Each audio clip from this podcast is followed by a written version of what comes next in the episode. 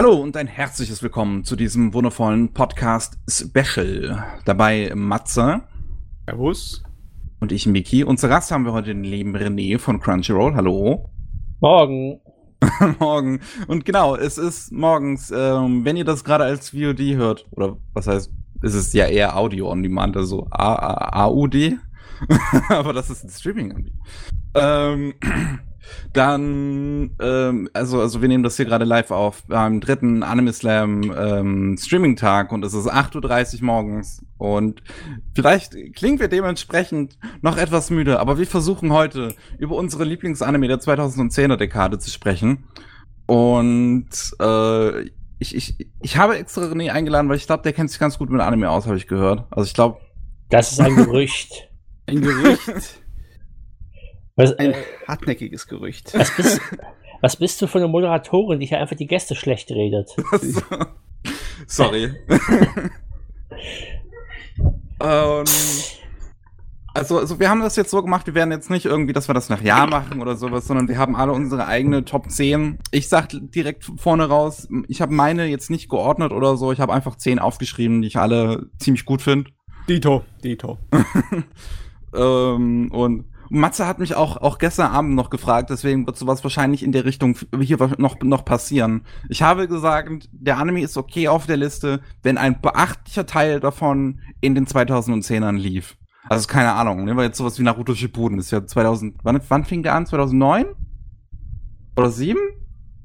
Äh, das ist jetzt gar nicht mehr. Rechne 500 Folgen von 2018 zurück. Oder 17. Nee, 2017. Ja, ja.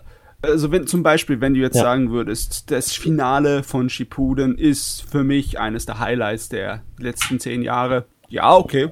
Okay, das lassen wir gelten. Ja, Okay. weil der größte Teil von Naruto Shippuden lief auch in den 2010ern, also also passt das. Es wäre schon ein bisschen blöd, wenn man halt Naruto Shippuden jetzt der 2007er Anime festlegen würde, Ja, so oder- einfach.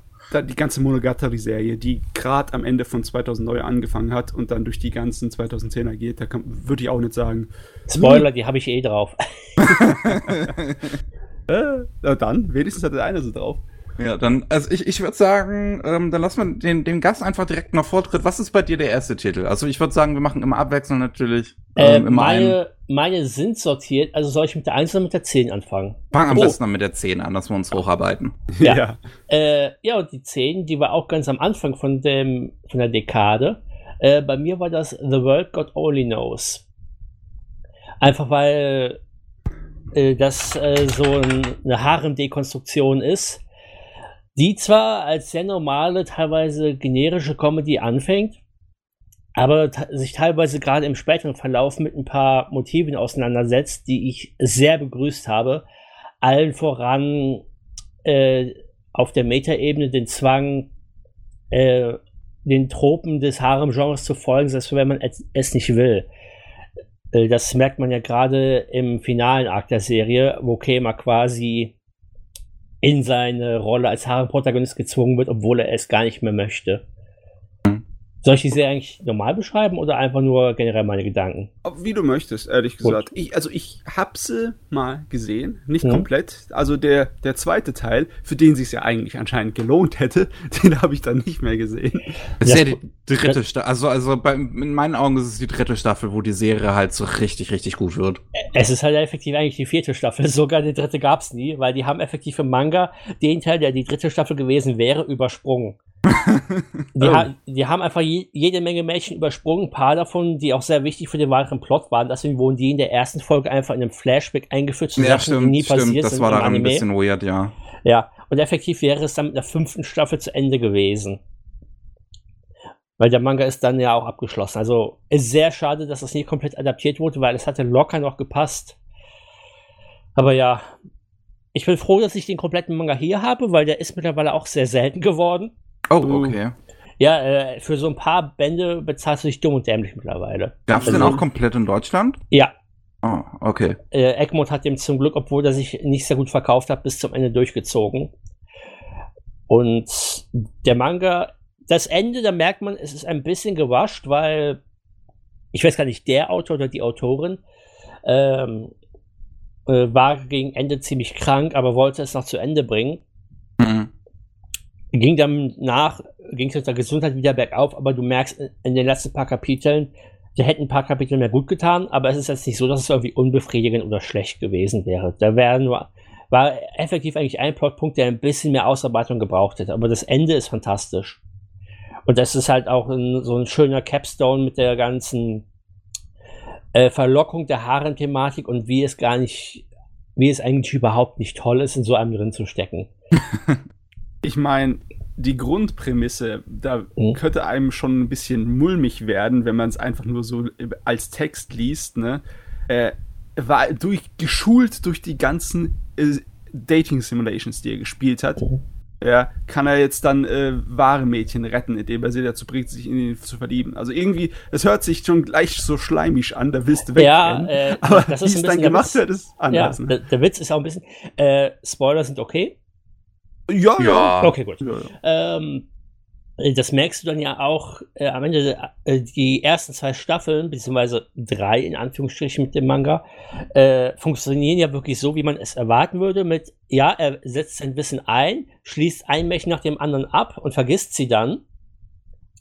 Und weil dann geht er zum nächsten mhm. Märchen über. Ja. Aber dann kommt halt dieser ganze overarching Plot mit den Göttinnen und dann kommt halt äh, diese ganze Metakritik rein mit, oh scheiße, das sind ja doch Menschen, die vergessen hm. nicht einfach, wenn ich mit denen äh, zusammen war.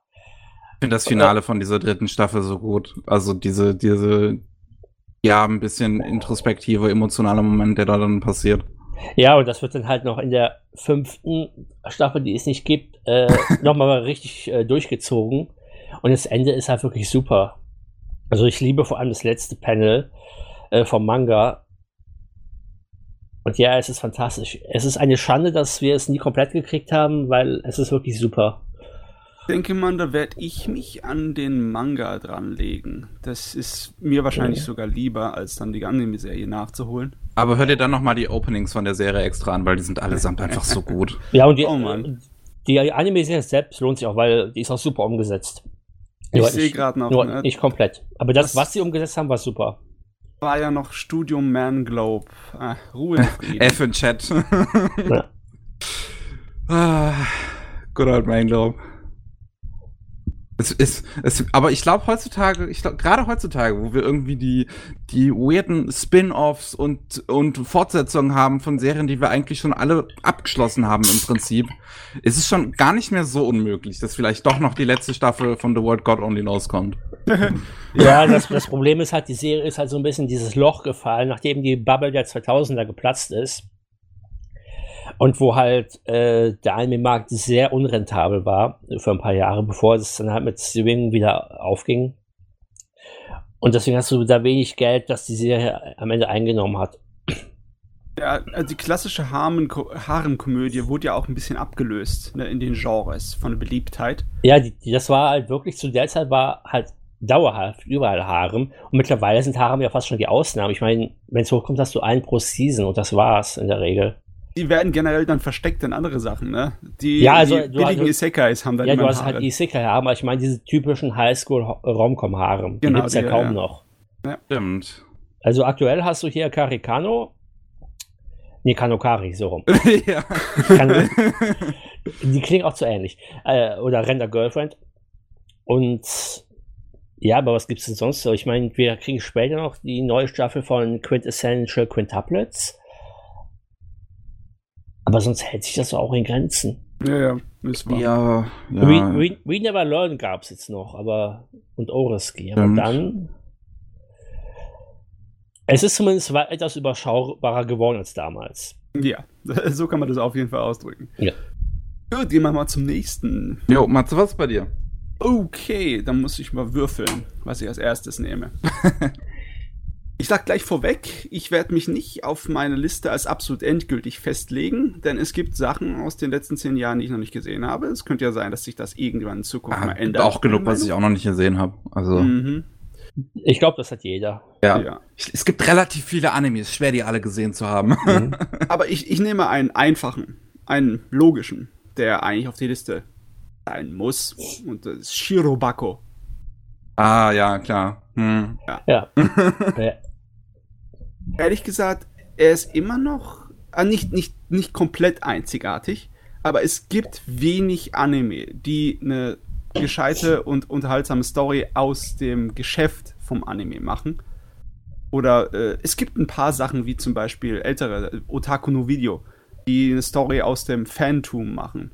Und dann gibt es ja auch andere Sachen wie Genshiken, die so ähnliches machen. Aber ähm, so auf dem Geschäftsbetrieb des Animes, das ist immer noch ziemlich selten. noch dieses Animation Runner Kurumi ist auch ein bisschen älteres Ding. Ja, Ja. das ist so eine zwei Folgen OVA. Die habe ich sogar Ja. hier irgendwo. Ja, da steht sie. ja.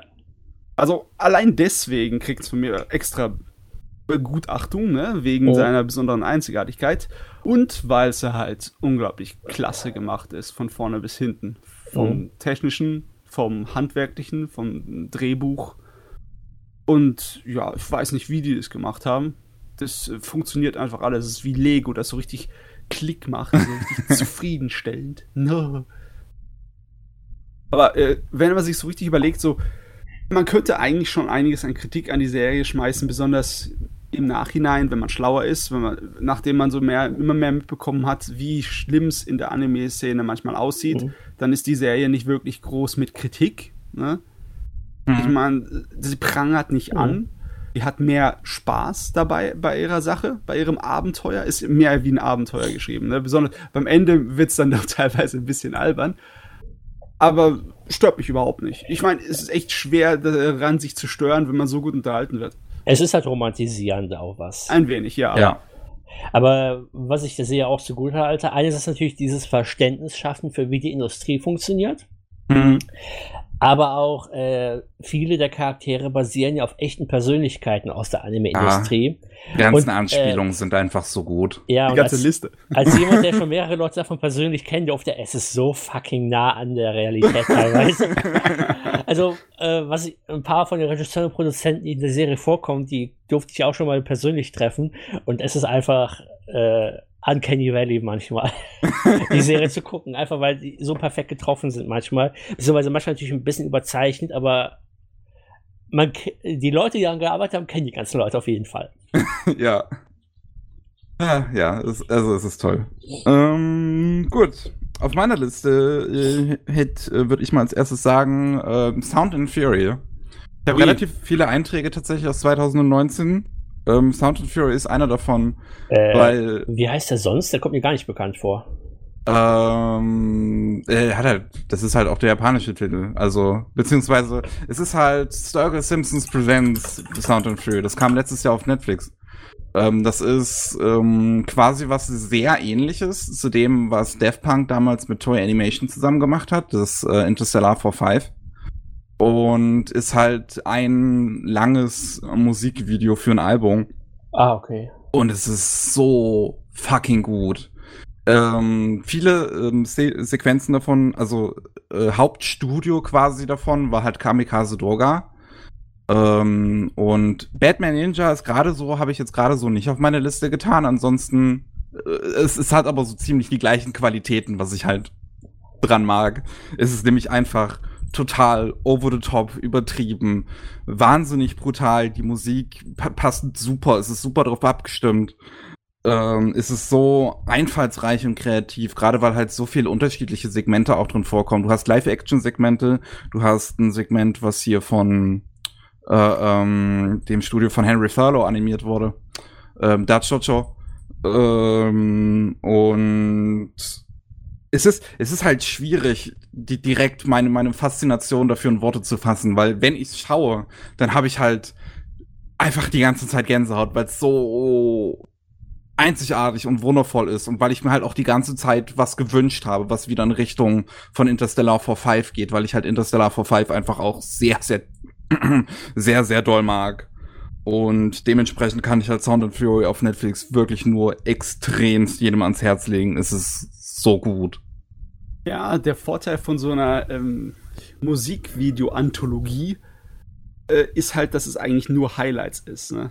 Du brauchst nicht wirklich einen Aufbau, du brauchst nicht irgendwie kurzen, äh, entspannenden Zwischensequenzen, du brauchst nicht irgendwie Zeit, um da sich einzuarbeiten, sondern es ist einfach nur Peng, Bumm.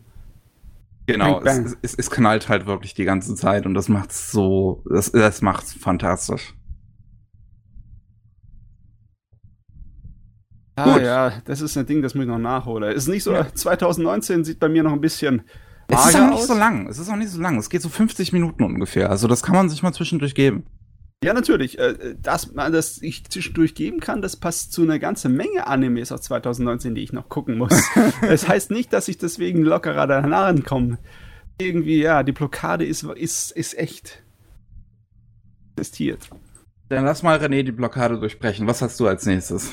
Äh, ja, äh, Platz 9 habe ich ja eben schon angeteased, äh, die gesamte Monogatari-Reihe. Ui, ja. Ich meine, äh, Monogatari ist einfach etwas, das liefert auf äh, so vielen Ebenen. Auf der Charakter charakteristischen, auf der Animationsebene, auf der Soundebene. Allein Kaikis äh, Theme ist sowas von absolut fantastisch in all seinen Ausführungen. ja.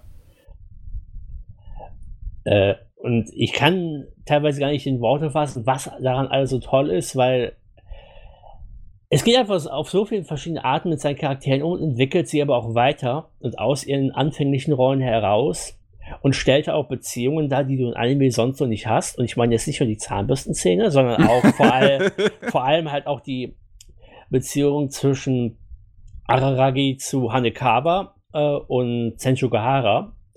Äh, vor allem halt äh, diese Dikotomie zwischen der perfekten Frau und mit der Frau, mit der ich zusammen sein will dass Perfektion absolut nichts ist, äh, was wirklich, was man wirklich erstreben will, auch wenn man es glaubt. Und einfach, weil Studio Chef liefert einfach so kontinuierlich.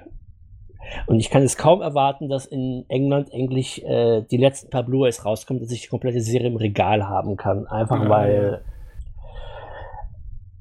Es ist so ein fantastisches Ding, dass es auch viele problematische Elemente hat aber dann auch das mit anderen hochqualitativen einfach ausgleicht und was dabei liefert, darüber schaue ich gerne mhm. nicht drüber hinweg, aber kann dann damit leben.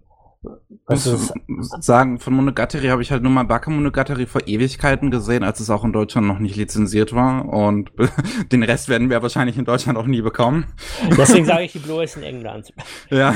Was aber sehr schade ist, die deutsche Vertonung ist fantastisch. Ich hätte nicht gedacht, dass Die ist du, tatsächlich überraschend gut, ja. Ich hätte nicht gedacht, dass, dass, du Monogatari so gut vertonen kannst, aber es ist wirklich gut geworden. Das, hm. Und deswegen ist es noch trauriger, dass wir nur Baka und Kiso gekriegt haben. Mhm. Also ich meine, ja, Kiso hatte ich halt nochmal im, im, Kino dann, beziehungsweise auf der Animagic damals, 2018 war das, glaube ich, ja. ähm, ähm, komplett gesehen und fand es halt großartig. Bakemonogatari, wie gesagt, für Ewigkeiten gesehen und damals kam ich, glaube ich, kam ich da noch nicht so ganz rein. Das war mir dann noch zu weird, aber ich glaube, heutzutage würde ich das auch feiern. Ganz ehrlich, man muss wirklich eine gute Synchro haben, weil der Anime ist sehr schwätzig. Ja. Aber im ja. positiven Sinne. Ne? Ich bin ein großer Tarantino-Fan. Und ich bin aus einem Grund auch ein großer Tarantino-Fan, weil die Dialoge so genial sind und weil so viel drin sind. Ich mag es, bequatscht zu werden, wenn es gutes Quatsche ist. Und halt, äh, das ist randvoll von vorne bis hinten damit. Und äh, also das, die Drehbucharbeit ist die eine Sache, die so toll ist. Und da müsste man meinen, ja, okay, es ist von einem etwas exzentrischen Autor. Ist klar, dass das Geschriebene solide ist in jeder Form.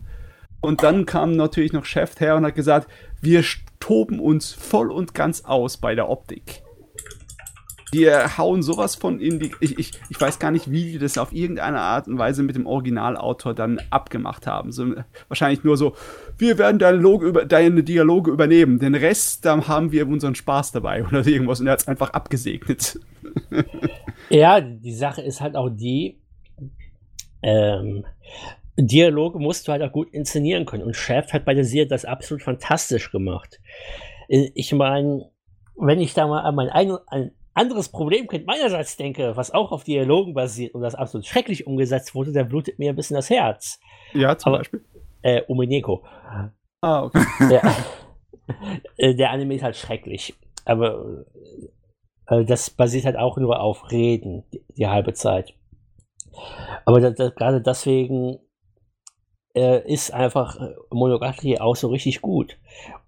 Und das hat bei mir auch ein bisschen Anfang der 2010er äh, das Verständnis geschärft, wie wichtig gute Übersetzungen sind. Oh ja. Weil die Serie steht und fällt auch mit einer Übersetzung, sowohl in der Synchro, wie du sagst, als auch in den Untertiteln. Stell dir mal vor, wenn die Anime-Fassung davon eigentlich nur Gesichter wären, deren Mund auf und ab flappen würde. das würde sowas von langweilig werden nach einer Weile. Aber das ist ja nicht so bei Monogatari. Bei der Monogatari-Serie ist bei jedem Dialog die schrägsten Kamerafahrten und Einstellungen und die psychedelischsten Bilder, um das irgendwie was Gesagte zu unterstreichen teilweise unnötigerweise zu unterstreichen. Aus dem simplen verdammten Unterhaltung machst du dann irgendwie so ein Horrorelement mit rein, nur in der Art und Weise, wie die Kamera da rumfährt und die äh, Schattierungen auf einmal dramatisch werden. Das ist so ein Geier. Das ist einfach zu spaßig. Hm. Ja. Ja. Ähm, Matze, ja. was ist bei dir als nächstes dran? Was ist bei mir als nächstes dran? Ähm, ich glaube, ich mache noch was äh, Einfaches, was Einverständliches. Äh, Demon Slayer. Demon Slayer? Ja.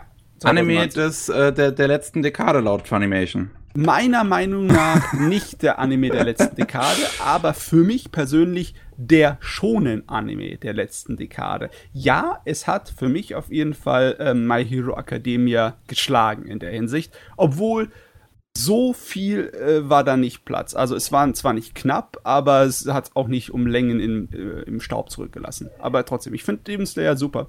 Soll ich mich mal unbeliebt machen? Ui, du gerne. Ich habe immer noch nicht geschaut. Ach Gott. Ich habe nur die ersten vier Episoden gesehen und ich fand es ehrlich gesagt nicht so interessant.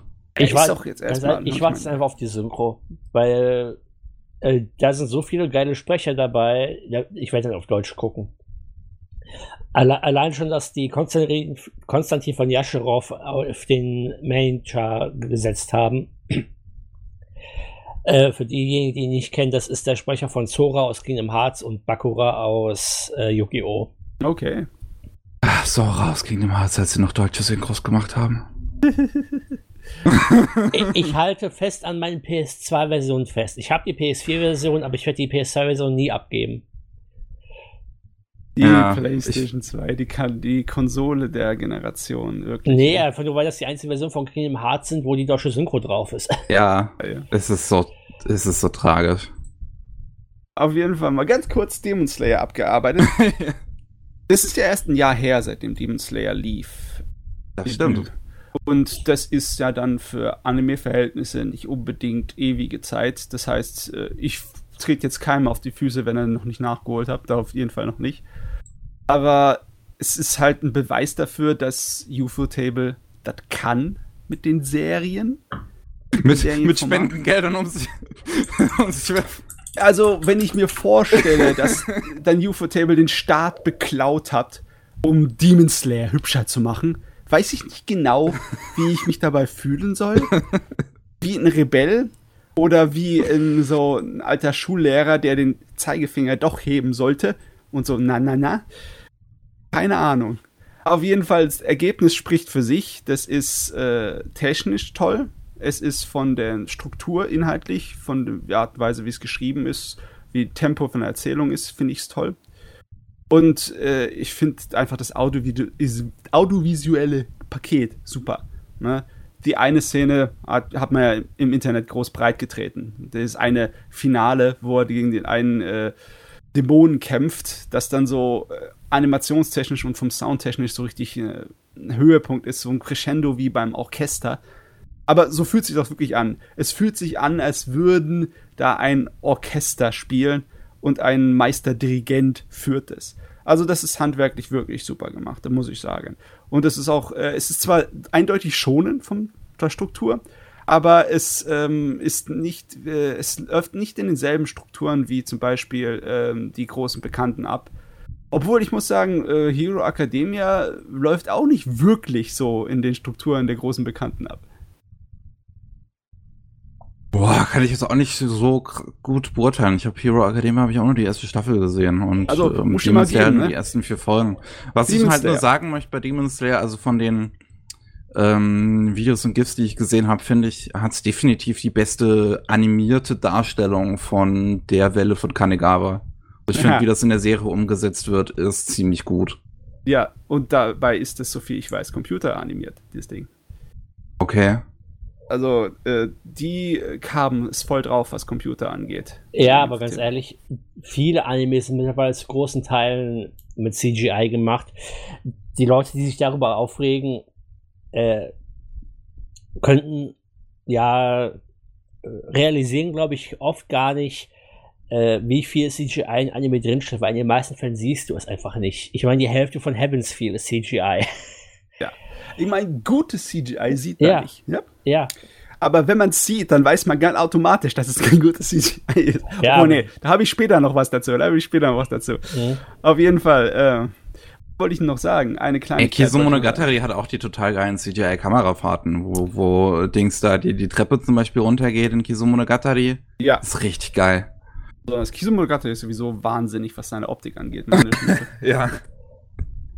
Äh, ja, es hat sich auf jeden Fall gelohnt, dass die Filme so lange gebraucht haben, um rauszukommen. Wenn du bedenkst, äh, sind die nicht schon in Produktion gegangen, als äh, Niese rauskam? es kann sein. Sind die, nicht, sein. sind die nicht in Produktion gegangen, nachdem Bakemonogatari fertig war? Ja, meine ich ja. Ja. Ja. Deswegen, also. Äh, zehn Jahre aber, die, aber die gedauert, haben ja auch, die haben ja auch irgendwie dreimal weggeworfen, was sie hatten oder so, soweit ich weiß. Ja, zehn Jahre hat es gedauert, aber es hat sich zum Glück gelohnt. Da gibt's diese, also ich, ich, das kann ich jedem empfehlen, bei, für Kizumonogatari mal sich diese Vergleiche anzugucken zwischen dem, wie es halt in der ersten Staffel, also Bakamonogatari in dem Flashback aussieht, zwischen dem Trailer, der dann irgendwann 2010 oder so rauskam und wie es dann letzten Endes aussah. Ich finde diese Unterschiede total interessant. Was ich teilweise auch wirklich interessant finde äh, bei Monogatari, äh, die Performances der Sprecher. Wenn du mal wirklich jetzt gerade äh, Shiva Saito als Senju Gahara, äh, ich habe mir vor einer Weile noch mal ein bisschen was von Baka Monogatari angehört und sie, wie viel höher sie da spricht im Vergleich zu den späteren Staffeln. Du merkst auch richtig, wie die sich mit der Zeit gewandelt haben in den Rollen. Hm. Es Gut, dass wir dem von Charakter, Demon ja. Slayer zurück zur Monogatari gekommen sind. Ah ja, nee. Äh, Lass mich Demon Slayer kurz abschließen mit ähm, Ja. Super Schonen, keine Turniere. Uff. Uhu. Ist das, ja, ist, ist das überhaupt erlaubt? das ist erlaubt. Das ist das neue Schonen, Baby. Yeah. Ach, warte, wir pushen God of High School noch ein bisschen weiter, dann ist das wieder gefixt. ich habe nichts gegen God of High School. Ich finde es lustig. Ja, aber das ist halt nur Turnier, deswegen. Das ist ein Turnier. Ja. Du, als Okay. nächstes auf meiner Liste hätte ich Oh Maidens in Your Savage Season. Oh ja, der war toll. Der war richtig gut. Also ich finde, ähm, ich bin ja so generell großer Fan von ähm, Okada Mari, also von Mario Okada, so rum. Und ähm, Oh Maidens ist, würde ich sagen, mein Liebling von ihr. Also so sehr ich Anohana auch mag und ähm, äh, The Anthem of the Heart. Oh Maidens schafft's wirklich diese, diese, ähm, dieses, diese, dieses Growing-up-Geschichte und dieses, dieses sich vertraut machen mit Sexualität am nahbarsten darzustellen. Gerade halt auch mit einem Cast, der, ich glaube, am, am, am buntesten ist, auch was, was ihre äh, Serien generell angeht, weil du halt so viel, weil es halt so viele unterschiedliche, wirklich erwachsene Themen auf eine super ernste Weise angeht. Also generell, dass halt Sex sowas Ernstes ist in einem Anime, ist halt schon fast eine Seltenheit, weil es halt sonst irgendwie, ja, ein Joke ist, sozusagen. Ich habe gleich eine schöne Verbindung zu einer anderen Serie, aber red erstmal weiter. Und äh, also Omains, ähm, was, was gleichzeitig noch großartig macht, es hat einen super, super tollen Soundtrack. Das ist, glaube ich, generell der zweite volle Soundtrack, den die Komposerin gemacht hatte. Vorher war Steins Gate Zero. Ähm, und ja, also, also es ist halt sch schwierig jetzt das, das, das, das, das groß zu reden, ohne viel vorne wegzunehmen, weil gerade halt, was halt die, die ganzen Entwicklungen der Figuren äh, angeht, ist halt das, was die Serie so wirklich großartig macht. Also was, was halt so, ein, so eine Schuldrama-Geschichte angeht, ist es definitiv, glaube ich, mitunter die beste, an die ich so denken kann. Also ich find's einfach nur großartig. Das ist halt der große Balanceakt, nicht wahr? Äh, richtige Teenager sind nervig und anstrengend und äh, wahrscheinlich nicht unbedingt äh, das Spaßigste, ihnen zuzusehen, außer du bist so ein Leidenstourist, ein Elendstourist. Aber die schafft es halt, die Serie so realistisch wie möglich zu sein und trotzdem noch so interessant wie möglich, indem sie es so bunt wie möglich macht und so wild wie möglich. Hm. aber trotzdem, ohne dass du denkst, oh Gott, das ist ja vollkommen aus den Haaren herbeigezogen, sowas kann in Wirklichkeit nie passieren. Also die haben es gerade so geschafft, ne? So dazwischen ja. zu balancieren. Es ist, es ist wirklich großartig. Aber René, worauf ja. wolltest du hin? Äh, ja, äh, das kann ich auf jeden Fall auch unterschreiben. Äh, vor allem auch, äh, wie das in den verschiedenen Charakteren äh, den Umgang mit der Sexualität anspricht. Äh, vor allem, wie es einen verkorksen kann, gerade bei der Clubleiterin, hm, ja. die damit gar nicht klarkommen kann. Was ich ein bisschen schade fand, ist, dass ähm, die eine Liebesgeschichte nie wirklich weitergeführt oder zu irgendeinem Punkt geführt wurde. Das Ende ist ein bisschen so verplätschert, meiner Meinung nach. Das hätte ein bisschen schöneren Abschluss, pointierteren haben können. Ich sag mal, also ich, ich verstehe, worauf du hinaus willst. Ich finde es aber mhm. auch gleichzeitig ganz, äh, dass, dass, dass dieses Ende, ich sag mal so, so mehr oder weniger offen ist, passt gleichzeitig auch irgendwie zu, zu der Serie, weil halt eine Liebesgeschichte letzten Endes nie was Abgeschlossenes ist. Ja, äh, deswegen sage ich auch bewusst pointierter, weil es hat mir was gefehlt, irgendwie bisschen am Ende. Aber das nimmt dem, was alles hervorkam, sehr wenig weg. Also es war immer noch fantastisch. Ähm, ja, und zwar, worauf ich hinaus wollte, wollte ich noch einen Shoutout machen, weil was mir die Serie wirklich stark aufgewertet hat, war die offizielle englische Übersetzung äh, von der lieben Katrina Leonodakis. Mhm. Weil die englische Übersetzung, die war so fucking gut. Also ich meine okay. jetzt, ich meine die Untertitel jetzt, die mhm. auf High Dive liefen. Äh, was die da an Charakter in den einzelnen Dialogzeilen rübergebracht hat, das war äh, so rübergebracht. Vor allem, wie das SE Batsu als SEX ja, äh, ja, rübergebracht ja. haben. Äh, ja, und zwar die äh, Überleitung, weil die Frau war auch diejenige, die die offizielle englische Übersetzung für Interspecies Reviews angefertigt hat. Ist, aber das kam doch 2020. Ja, aber deswegen, weil du gerade eben meintest mit dem so. äh, Anime mit offener Umgang mit Sexualität. Das war halt schon über. Und da hat sie auch einen super Job gemacht. Einmal ernsthaft, einmal als Joke. Ja, aber auf jeden Fall fantastische Arbeit in beiden Fällen, was die Übersetzung angeht. Ich meine, da musst du auch äh, wortgewandt sein, damit du das so hinkriegst, dass die Leute dich sofort hier äh, Schaudern kriegen oder zusammenzucken. ich meine, bei dem Thema Sex, ne, mhm. ähm, muss einer schon das komödiantische Teil nun kapieren, sonst funktioniert es nicht. Sonst denkst du wieder nur so, äh, was hast du gesagt? Ja, ich, ich weiß gar nicht, ob, ich sag mal, das Thema Sex heutzutage noch so kompliziert ist, wenn quasi du Sex-Jokes in jeder Serie hast. Ja klar, Irgendwie, nee, also. äh, kompliziert ist das Thema immer noch, bin ich es, der Meinung. Ja, auf jeden Fall. Es kommt ja. halt auf an. Nur weil du äh, Witze drüber hast, heißt ja nicht, dass du damit entsprechend umgehst. Mhm. Äh, und gerade so, äh, weil du es ernsthaft ansprichst, äh, äh, gehen viele Leute davon weg wieder. Stimmt. Also ich, ich habe auch das Gefühl, dass gerade bei Omaidens habe ich das Gefühl, dass es viele missverstanden haben, auch teilweise, wenn irgendwie so, so Leute sagen, dass das NTR-Porn wäre oder irgendwie so. Wo ich mir dann denke, Leute, wisst ihr überhaupt, was NTR ist? Äh, ich glaube, da brauchst du dir keine Sorgen zu machen. Was Pornografie angeht, sind die Leute heute weitaus gebildeter. Ähm, ich meine, du hast den Zugang dazu. Ich habe noch nie ein Porno-Video gesehen, bevor ich 20 war damals, weil es war halt nicht. Ich hatte kein Internet.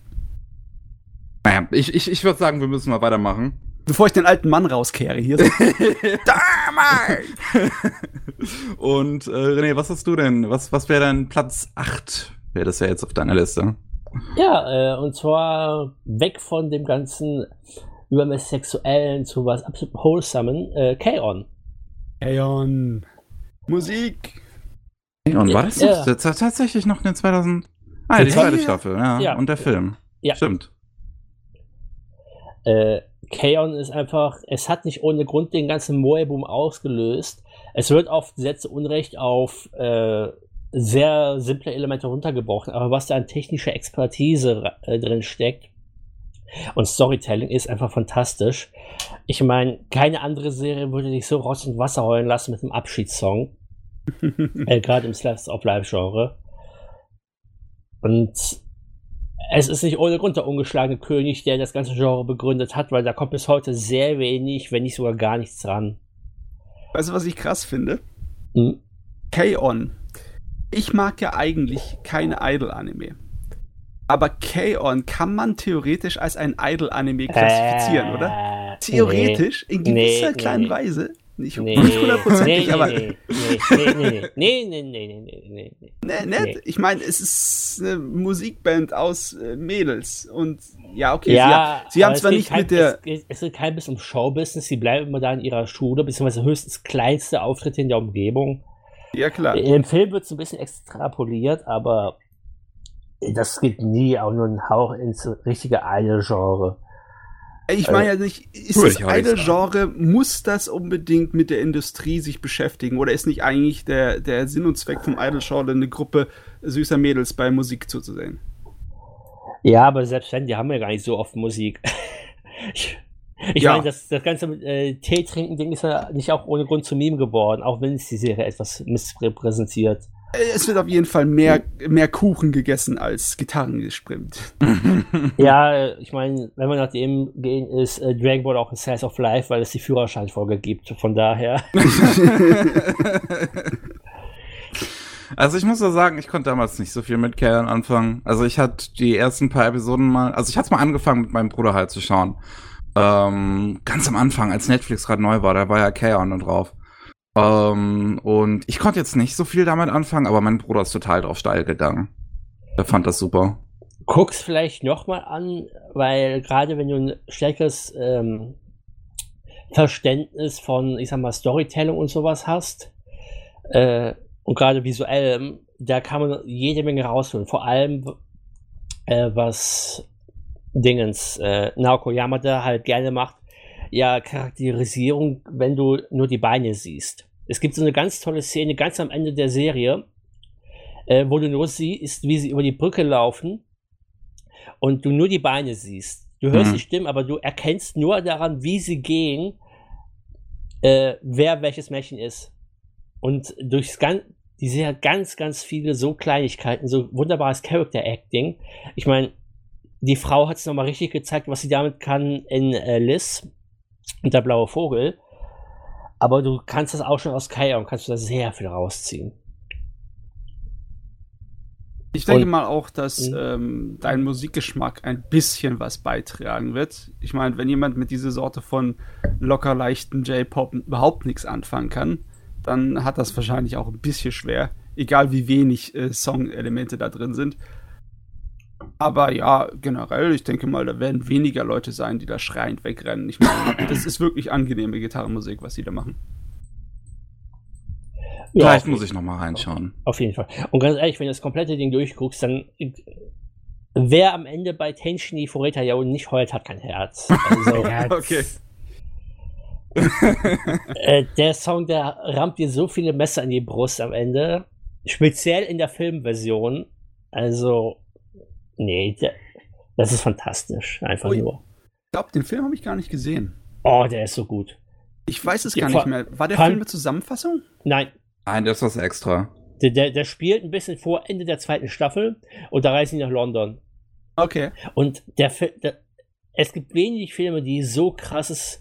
Also wahrscheinlich realisiere ich es da halt nur besser, weil ich da die Locations selbst kenne. Aber äh, die haben so ein krasses Location Scouting gemacht mit London.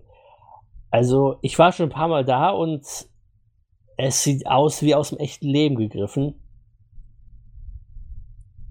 Äh, ah. Der, der Film ist auch, absolut fantastisch. Der ist auch so. Für das, was er will, ist er eine 10 von 10. Okay. Fein, fein. Da habe ich was zum Nachholen. Wunderbar. Ja. ja. Was, was kannst du den anderen zum Nachholen empfehlen, Matze? Uh, die 2010er waren eine ganze gute Dosis Innovation, was Anime-Szene angeht. Das hält natürlich auch von meinen persönlichen Maßstäben an, aber wenn du dir so Sachen anguckst wie äh, Thunderbolt Fantasy, wenn dir jemand erzählt hätte, dass Puppentheater mit Anime vermischt einen großen Boom erleben wird in den 2010ern. Letztlich hätte ich dich wahrscheinlich angeguckt, als wärst du hier irgendwie gerade vom Mars runtergestiegen. Also Boom würde ich es nicht nennen, aber auf jeden Fall, es ist geil. Das ist sehr geil. Ja. Ich habe sogar ein kleines bisschen gezögert, ob ich das wirklich auf die Liste stecken möchte, weil es ist nicht hundertprozentig Anime, Es ist bei uns auf der Plattform zählt. Los. Ja, das passt dann. okay. Es ist auf Crunchyroll, also, es zählt. ich habe ich hab schon öfters meine Liebe für diese Serie hier äh, von mir gegeben. Das funktioniert einfach, weil es bei mir die richtigen Knöpfe drückt. Ich bin ein Fan von dieser chinesischer Abenteuer-Fantasie, wo du einfach den wandernden Schwertkämpfer hast, der meistens äh, locker, leichter von der Gesellschaft gelöster Einzelgänger ist, aber nicht so ein brütender, düsterer, sondern eher ein cooler, gemütlicher Kerl. Einer der bekanntesten ist äh, da, wo Jet Li auch mitgespielt hat, die Swordsman-Reihe. Und äh, das ist äh, im Chinesischen, glaube ich, es ist der, der lächelnde Schwertkämpfer, weil der Kerl, der ist einfach nur ein Scharlatan, der durch die Welt reist und seine Lieblingsbeschäftigung äh, ist guten Wein finden und sich besaufen. also ist überhaupt kein brütender, düsterer Charakter. Äh, der Charakter in Thunderbolt Fantasy ist auch nicht brütend und düster, ist eher unterhaltsam. Aber äh, größtenteils die Serie, ich mag sie wegen der Art und Weise, wie die die Action umgesetzt haben. Das macht mich immer noch wahnsinnig, besonders wenn du das Making of anguckst. Das ist so expertenhaft mit dem Schnitt umgegangen, dass da Bewegung und äh, schnelle Schnitte und Action suggeriert wird, obwohl das ja eigentlich nur Fingerpuppen sind. Immer wenn du den Oberkörper von der Figur siehst, hat es keine Beine. Immer wenn du die Beine siehst, hat es keinen Oberkörper. Das äh, ist alles einzeln animiert und dann zusammengefügt und mit Computeranimationen ganz speziell und spezifisch unterstützt. Vor allem, man muss auch sagen, äh, mit den Computeranimationen, es hat halt bessere Action als die meisten Anime. Ist der Wahnsinn, ne? Ja. Ist nicht zu fassen. Da muss man auch noch sagen, es ist halt von fucking Gen Orobuchi geschrieben. das ja, auch noch. Oh. Das komplette Ding ist nur entstanden, weil Gen Orobuchi, äh, ich weiß nicht, auf Urlaub oder irgendwie Geschäftsreise so in Taiwan war. Und da hat er einfach so eine Show im Fernsehen gesehen. Und da hat er gesagt, sowas will ich auch machen. Und dann, hat er, dann ist er nach Japan zurückgekommen und hat einen Produzenten gefunden, los, ich will das machen, organisiere mir das. Und dann haben die da zwei Staffeln einen Film draus gemacht. einfach, weil der auf, einfach weil er im Urlaub irgendwo oder Geschäftsreise äh, das in Taiwan im Fernsehen gesehen hat. Ich meine, das hast du gut gemacht, Gen. Ich meine, ja. das sind schon einige Sachen in den 2010ern, die ich dir zugute halten kann. Aber ich glaube, mhm. das ist bei mir auf Nummer 1 von deinen Werken. Fein gemacht, echt eh. Äh, und es kommt ja auch noch dazu, dass man einen Savano-Soundtrack hat. So. Ja. ja, das hilft auch noch ein bisschen. also ja, ist toll. Ähm, es braucht ein kleines bisschen, bis es zu seinen Höhepunkten kommt, die Serie. Und das Ende ist äh, nicht so super prickelnd, ist ein bisschen flacher, äh, weil halt der große Bösewicht wird in kürzester Manier abgefertigt. Aber trotzdem, der Weg dorthin ist absolut super. Die Wendungen, die Charakteroffenbarungen, es ist toll. Ja, ist gut geschrieben, gute Action, gute Musik, nichts auszusetzen. Feine Sache. Daumen hoch. Daumen hoch. So, als nächstes auf meiner Liste hätte ich äh, wieder ein bisschen was Kürzeres, was ich aber ganz, ganz, ganz tolle mag. Und das wäre Kazusan and Morning Glories. Uh. Oh, der war schön. Ja, der ist sehr, sehr toll. Ähm, generell haben, ich sag mal, Yuri und Yaoi-Geschichten Anime längere Zeit jetzt nicht unbedingt so einen tollen Ruf gehabt, weil es oft ein bisschen halt fetischis fetischisiert wird, eher halt für das gegenüberliegende Geschlecht, ich sag mal, gemacht wird, damit man halt, ja, dann, dann kommt halt sowas wie Citrus dabei raus. Ähm, und das Kasesan, Kasesan schafft's halt, ähm, was, was ja einfach kurzes, äh, liebevolles, wholesome Romanze zu sein, die einfach eine, eine ja, äh, lesbische Beziehung respektvoll äh, auch behandelt.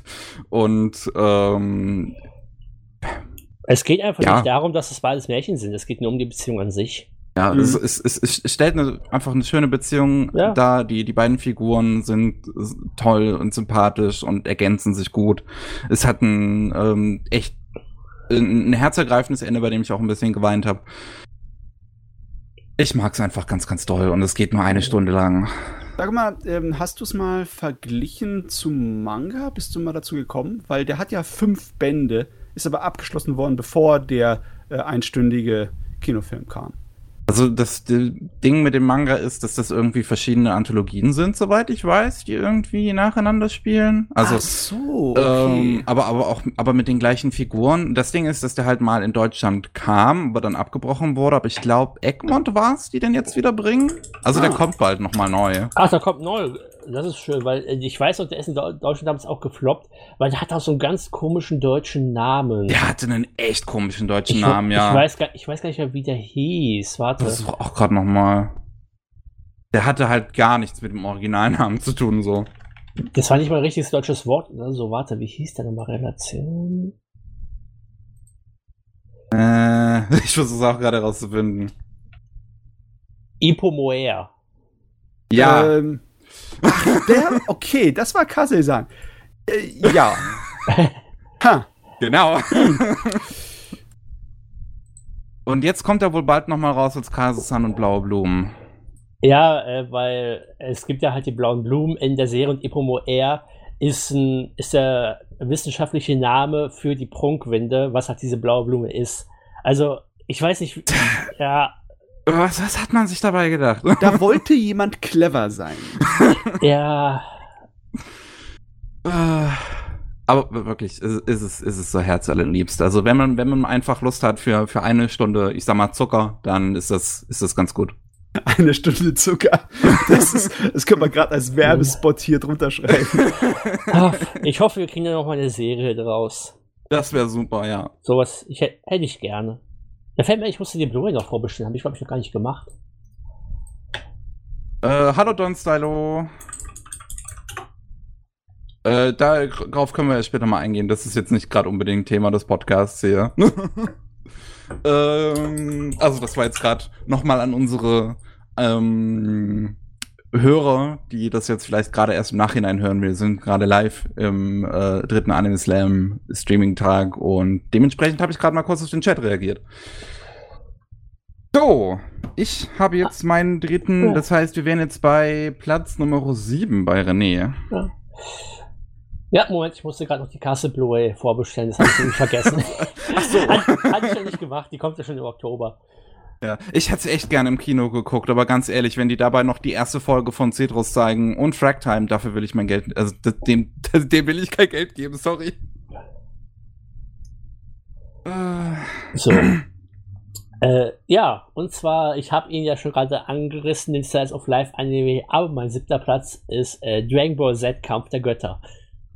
Und ta ta tatsächlich passt bei dem Film das äh, Slice of Life sogar halbwegs, weil der Film ist zu 80% wirklich Slice of Life. Weil er geht ja äh, effektiv nur um Bulmas Geburtstagspart und hat dann am Ende so ein paar Minuten Gekämpfe.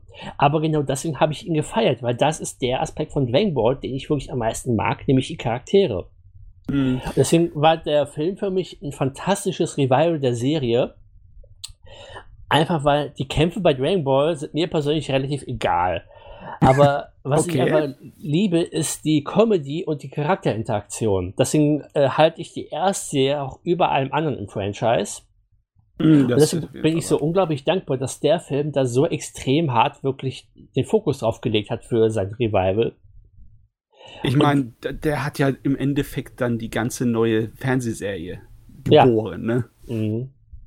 Und ich bin auch nicht so tatsächlich äh, Dragon Ball Super Broly, der ist gut für sich, aber der Film ist halt 80% äh, Backpfeifen und ja, aber das ist ja auch, was die meisten Fans, schätze ich mal, eigentlich wollen von Dragon Ball. ja, äh, das stimmt halt nicht mit meinem Geschmack überein. Ja, am Anfang hat er ein paar super Witze, vor allem wenn Bulma und Frieza aus denselben Gründen äh, nach den Dragon Balls suchen, weil sie beide äh, Komplexe wegen Alter haben und Größe.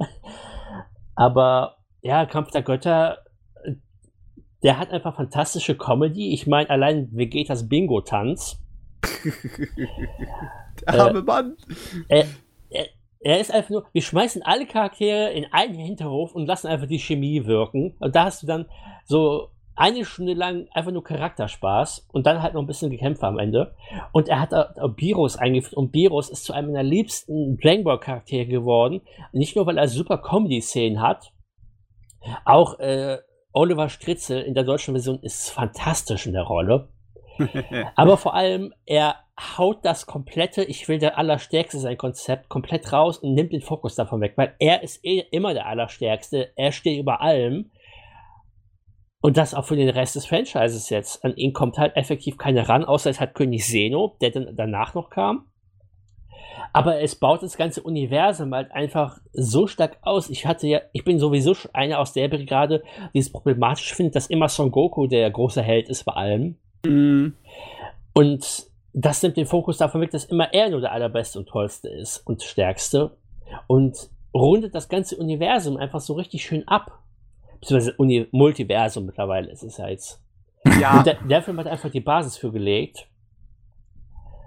Und der ist einfach äh, ein reiner Spaß. Ich finde es allerdings schade, dass äh, Super einfach die beiden Filme nochmal in den ersten 20 Folgen einfach nochmal nacherzählt hat. Ich glaube, dass Super ist eigentlich ganz gut. Vor allem die zweite Hälfte, aber ich glaube, viele Leute sind einfach abgesprungen, weil am Anfang war es halt einfach nur dasselbe nochmal in grün.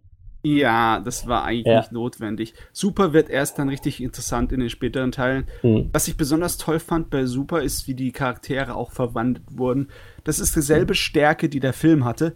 Vegeta kommt so gut weg bei einem der späteren Turniere. Der zeigt wirklich seine, seine Fähigkeiten als Führer, als, als Lehrer und als Leiter. Ne? Wenn er die, ja.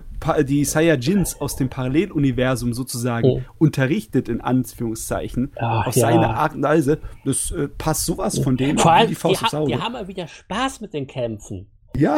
Allein die Szene, wo sich hier die eine Magical Girl äh, Verwandlung hat und C17 äh, ballert einfach mit in der Verwandlung rein, weil wieso soll ich abwarten? und sie haben wieder Spaß. Deswegen, ich mag das amerikanische Dragon Ball gar nicht, weil das ist einfach nur so Muskelberge, die sich angrunzen. Das ist halt das äh, Meme. ist halt in der amerikanischen Version. Deswegen bin ich so dankbar für diese deutsche Version, weil die auch so, so viel mehr Spaß hat. Und das, das ist super auch wieder mehr betont und in der ursprünglichen Serie schon. Das lässt man ja halt so aufgehen. Und ich muss an dieser Stelle auch eine Lanze brechen äh, für die Synchro von Super. Ich weiß, äh, auch wegen Nostalgie wird das natürlich immer von vielen abgeschossen. Weil gar kein Tommy ah, Morgenstern. ja, vor allem Tommy Morgenstern war ja, glaube ich, schon der vierte Son Goku. Äh, er war mindestens der dritte. Ich weiß gerade nicht, ob die Dragon Ball Filme, also von der ersten Serie vor oder nach Set vertont wurden. Uff. Je nachdem, davon war er der dritte oder vierte. Aber in der ersten Serie hattest du ja schon zuerst Corinna Dorenkamp und dann Frank Schaff. Und deswegen, Dragon Ball hatte eh immer Änderungen in den Cast. Deswegen, ich kann damit leben. Stefan Breuler war am Anfang er musste in die Rolle reinkommen, aber dann macht er das auch ziemlich gut nach, nach ein paar Folgen. Und äh, was ich bei Super auch, auch zu gut halten muss, die Dialogübersetzung ist auch wieder freier geworden. Das war mein allergrößtes Problem mit der deutschen Synchro von Dragon Ball Kai, weil die war einfach viel zu nah am Original übersetzt und viel zu wörtlich gehalten und da, das klang zu steif. Und äh, Super hat dann wieder eine etwas flapsigere und spaßigere Übersetzung nach einigen Szenen. Es nimmt natürlich den äh, tragischen Szenen nichts ab, aber da, wo es die Öffnung gibt, äh, wird schon mal draufgegangen. Mein persönlicher Favorit ist, äh, wenn Virus sich äh, bei einem Turnier aufregt und den haben sie doch als Kind mit einem Hammer gekämmt. Gott, das sind Sprüche, da, da erinnere ich mich an Flint Hammerhead zurück, meine Güte. Ja, ich meine, Flint Hammerhead war ja auch genau wie Dragon Ball Z von Björn Schaller. Oh Mann, herrlich, wunderherrlich. Ja. Äh. Und da bin ich froh, dass Super, sie übertreiben es nicht, also sie gehen nicht so voll drauf wie halt äh, Dragon Ball Z damals, aber sie lassen so eine schöne Note reinfließen. Und deswegen, wenn man sich mal an die neuen Sprecher gewöhnt, machen die schon einen guten Job. Also nach einer Weile kann man die Probleme gucken. Die einzigen, die ich nicht mag, äh, es sind jetzt halt wirklich äh, Trunks und Son Goten, weil an Esra Moral und Ricardo Richter kommst du halt nicht ran. Aber die sind halt auch schon erwachsen geworden. Die, komm, die, kriegst du so oder so mit der Stimme nie wieder. Die haben den Stimmbruch hinter sich seit ein paar Jahren. Oh ja. Ach, Dragon Ball. Nicht zu fassen, dass die 2010er uns Dragon Ball neu erfunden haben. Ja. Aber so ist es, ne? Ich weiß jetzt zwar nicht, wer das zu Gast ist. Don Stylo, das ist übrigens René. Aber was denkt der Gast über die Slice of Life, also René von Crunchyroll, äh, was denkt der Gast über die Slice of Life Elemente mit Teen Gohan, als er Abenteuer mit Videl erlebte und zur Schule ging? Waren, mit ja. der beste Teil. äh, die, die Boo-Saga ist der beste Teil von Z. Wegen diesem Charakterfokus. Und vor allem auch, äh, ich liebe Mr. Satan, der ist einer meiner liebsten Charaktere. äh, und ich bin so froh, weil ich finde tatsächlich Dragon Ball Z in den ersten 200 Folgen nicht wirklich geil. Mhm. Also, ich habe das letztes Jahr nochmal alles durchgeholzt, das komplette Franchise. Hoffentlich auch Kai, nicht in der Originalfassung. Natürlich die Originalfassung. Du bist ein Monster, weißt du das? Als wenn ich Kai gucke. Ich habe doch gerade noch erzählt, wie ich die Version nicht mag, ja. mit der Übersetzung. Ah. Und vor allem, wieso sollte ich auf die Führerscheinfolge verzichten? Ich bitte dich. Aber ja, da merkst du halt, äh, Z, auch wegen dem Strecken von den Kämpfen, aber auch weil es einfach alles so bierernst ist die ganze Zeit. Du hast, wenn wir mal die deutsche Synchro außen vor lassen, was da gemacht wurde, aber die eigentliche Serie ist so ernst und die Bu-Sage bringt wieder ein bisschen Comedy rein, ein bisschen Charakter und Humor, dass du auch mal schmunzeln kannst, zumindest. Deswegen liebe ich auch Mr. Satan so. Und vor allem auch, äh, wahrscheinlich ist es auch ein bisschen Reflexion von meinem Job, aber am Ende mit PR rettet er die Welt. nee, aber Bu, du kannst dich zwar Plotholz aufregen, aber ich bin froh, dass sie am Ende von diesem Ernsten weggegangen sind, weil ja, so mag ich, ich eigentlich auch fast schon was, was nach, nach etwas, was mir dann gefallen könnte, dieses weniger Ernste, weil ich mag ja auch ähm, von, von Toriyama hier äh, Dr. Slump eigentlich sehr gerne. Ja, ich meine, sowohl, ich meine, sowohl die erste als auch Super haben ja sogar Folgen, wo sie einfach Pinguinhausen besuchen. ich meine, Super hat eine ganze Folge, wo einfach Arale einfach auftaucht und allen den Arsch vertritt. Und ja, so und, gut. ja, und Vegeta kriegt einfach Komplexe, weil er keine Chance gegen sie hat. Weil er von einem kleinen Mädchen die ganze Zeit verprügelt wird. Immer, das sind die Stärken von Toriyama. Ich finde auch ja. Original Dragon Ball am besten mit den ganzen Abenteuer und den verrückten Witzen. Mhm. Auch wenn, es ist eigentlich fies, ne? Einige von den Gags im Manga kann man einfach nicht in Anime übersetzen, ne? Wenn er dann äh, ein, eine verpasst und er donnert hoch ans Panel, weißt du, an, an das, das gut, Viereck, ja. wo im Manga gezeichnet wird und macht das Viereck im Manga kaputt. Ne? Mhm. Sowas kannst du natürlich im Anime nicht gescheit übersetzen. Okay, du könntest es versuchen, indem er äh, in die Kamera fliegt und dann die Kamera einen Riss kriegt und umfällt, aber das wäre schon so übertrie zu übertrieben. Im Manga ist es ja noch ein bisschen subtil, die vierte Mauer zu zerballern. Mhm. Im Anime will es aber nicht geben, ohne es direkt ins Gesicht zu reißen. Also. Dr. Slump hatte auch überhaupt keine vierte Mauer, also im Anime hatte das ja auch funktioniert. Ja, ja, okay. Also in der Parallelfolge von Super sagt Vegeta am Ende ja auch, äh, ich mache nie wieder bei einem Gag-Manga mit. Also, wir müssen mal von Dragon Ball wegkommen. Ja. Und äh, sonst, sonst reden wir noch zu lange drüber. Matze, was ist bei dir als nächstes? Okay, ähm, ich habe eigentlich nur große Hammer hier auf meiner Liste. Das finde ich toll, habe ich gut gemacht. Sehr gut, Matze. ähm, ja, ähm, wenn du mir gesagt hättest, wir brauchen noch einen zweiten Weltkriegs-Anime, dann habe ich dir gesagt, bist du blöd? Wir, wir haben das Grab der Glühwürmchen. Was soll denn das Grab der Glühwürmchen toppen? Ne? Brauchen wir noch einen zweiten Weltkriegs-Anime? Nö. Und dann kam In This Corner of the World. Ja, das ist ein sehr schöner Film. Er ist Und besser als die letzten Glühwürmchen. Also für mich persönlich, für mich persönlich ist er gerade so ein eine, wie heißt nochmal, einem Haarbreite unter die letzten Glühwürmchen. Das liegt aber einfach daraus, wann ich die letzten Glühwürmchen gesehen habe und wie es mich geformt hat, in der Art und Weise, wie ich Anime schaue und aufsuche. Mhm. Aber der Film war so gut und so wertvoll, das habe ich in keinster Art und Weise erwartet. Das war ein Wahnsinn. Ja, der ist super.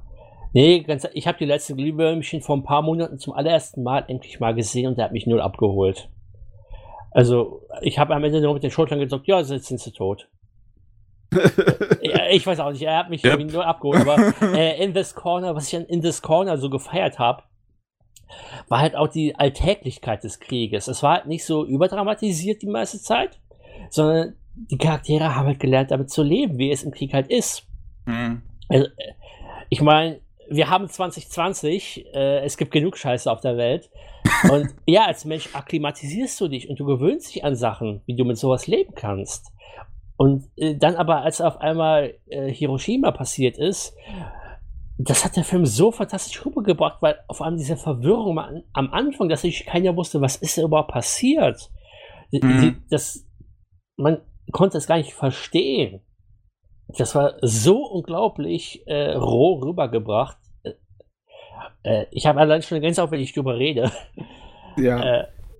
Äh, ich finde auch nach wie vor dieser eine, dieser eine Twist, der halt in einem Film passiert, ist halt ist halt einfach so krass, als ich das zum ersten Mal im Kino gesehen habe. Es ist einfach, wie laut dieser Moment ist und danach die völlige Stille, die im ganzen Kinosaal herrscht und halt auch der Film dann rüberbringt. Das ist, oh ja, da kriege ich auch ein bisschen Gänsehaut, wenn ich dran denke. Das ist richtig gut. Ja, das ja. hat gut funktioniert, weil er halt die ganze Zeit so äh, unterschwellig war, dass er die, die Kontrast so hochreißen konnte. Mhm. Du hast die ganze Zeit nicht wirklich gemerkt, wie technisch äh, einwandfrei und makellos der ist, weil es halt nichts irgendwie ergibt, was du voll ins Auge schmeißt. Ne? Wenn, wenn du nicht irgendwie der Filmfuzzi bist, der auf jede Szene achtet wie mit einem Notizbuch, ne? da äh, hast du es nicht gemerkt. Aber dann, wenn dann hier die, die, die richtig wichtigen Szenen kamen, wo die Explosionen kommen, dann auf einmal, äh, boah, ja, dann ist mir auch das Blut ein bisschen gefroren bei. Ja, und äh, um zu den letzten Glühwürmchen rüberzukommen, mhm. äh, ja, der war halt. Ich sag mal, ich habe ihn im Kopf halt die ganze Zeit mit In This Corner verglichen und der wirkte halt so unsubtil dadurch die ganze Zeit. Weil ich will jetzt natürlich auch keinsterweise schlecht reden, vor allem weil äh, ta, ja, Takahata, äh, die natürlich wahrscheinlich auch seine persönlichen Erfahrungen hat einfließen lassen, weil er ist ja auch zu der Zeit groß geworden. Aber die Glühwürmchen ist ein, schon ja. ein ganz anderer Film. Ne? Ja, es er ist, ist, auf keinen Fall schlecht. Er hat mich persönlich leider nicht abgeholt. Es ist in gewisser Kontext ja, verändert die, die, Wahrnehmung. Also ja. das ist ja ganz normal. Ja. Er ist halt auch, äh, er ist ein klein, in, auf eine gewisse Art und Weise ist er wie ein äh, Jugendabenteuer aufgebaut, die letzten Kinder, die Würmchen, ne? Weil es sind ja die, die jungen Kids, die sich da durchschlagen, ne? Und äh, es ist ein Jugendabenteuer mit der bösartigen Realität im Hintergrund, die sie dann einholt. Und äh, es hat eine gewisse Distanz. Es ist auf jeden Fall nicht so nahe bei einem Herzen wie äh, In This Corner of the World. Ich meine, unser Hauptcharakter aus In This Corner, die ist sowas von eine Identifikationsperson für mich gewesen. Ne? Ich ja. kann dann sowas von nachvollziehen, wie die sich fühlt. Ne? Und da hast du viel mehr Distanz bei den letzten Glühwürmchen. Das ist eher so, ähm, du beobachtest eine Tragödie.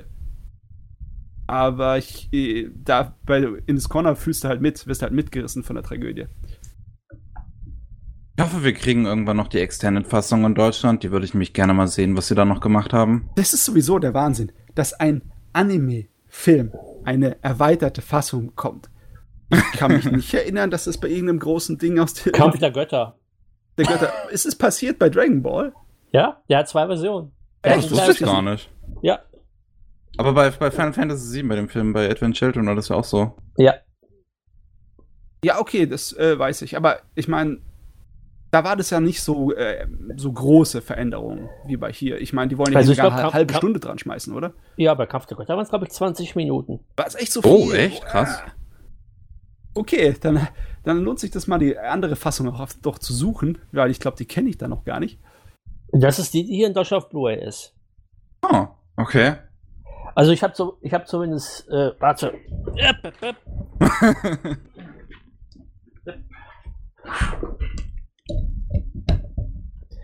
ja, also ich habe, ich habe hier die, äh, diese große Blu-ray-Box, diese Limited Collectors Edition, und da steht da oben groß Extended Cut drauf. Hm. Krass. Okay. Jetzt, jetzt, bin ich völlig überfragt. Ich weiß nicht, ob ich die kurze oder die lange Fassung gesehen habe. Äh, warte, ich gucke gerade mal Laufzeit. Also die, der Ex Extended Cut geht 105 Minuten. Das kann sein, dass ich dann die lange gesehen habe. Dann muss ich mal die kurze suchen. Wenn es die überhaupt noch zu bekommen gibt. Ich würde sagen, ich mache dann an der Stelle mal weiter. Ja. Und bei dem nächsten Titel auf meiner Liste kann wahrscheinlich absolut niemand, der hier ist, was mit anfangen.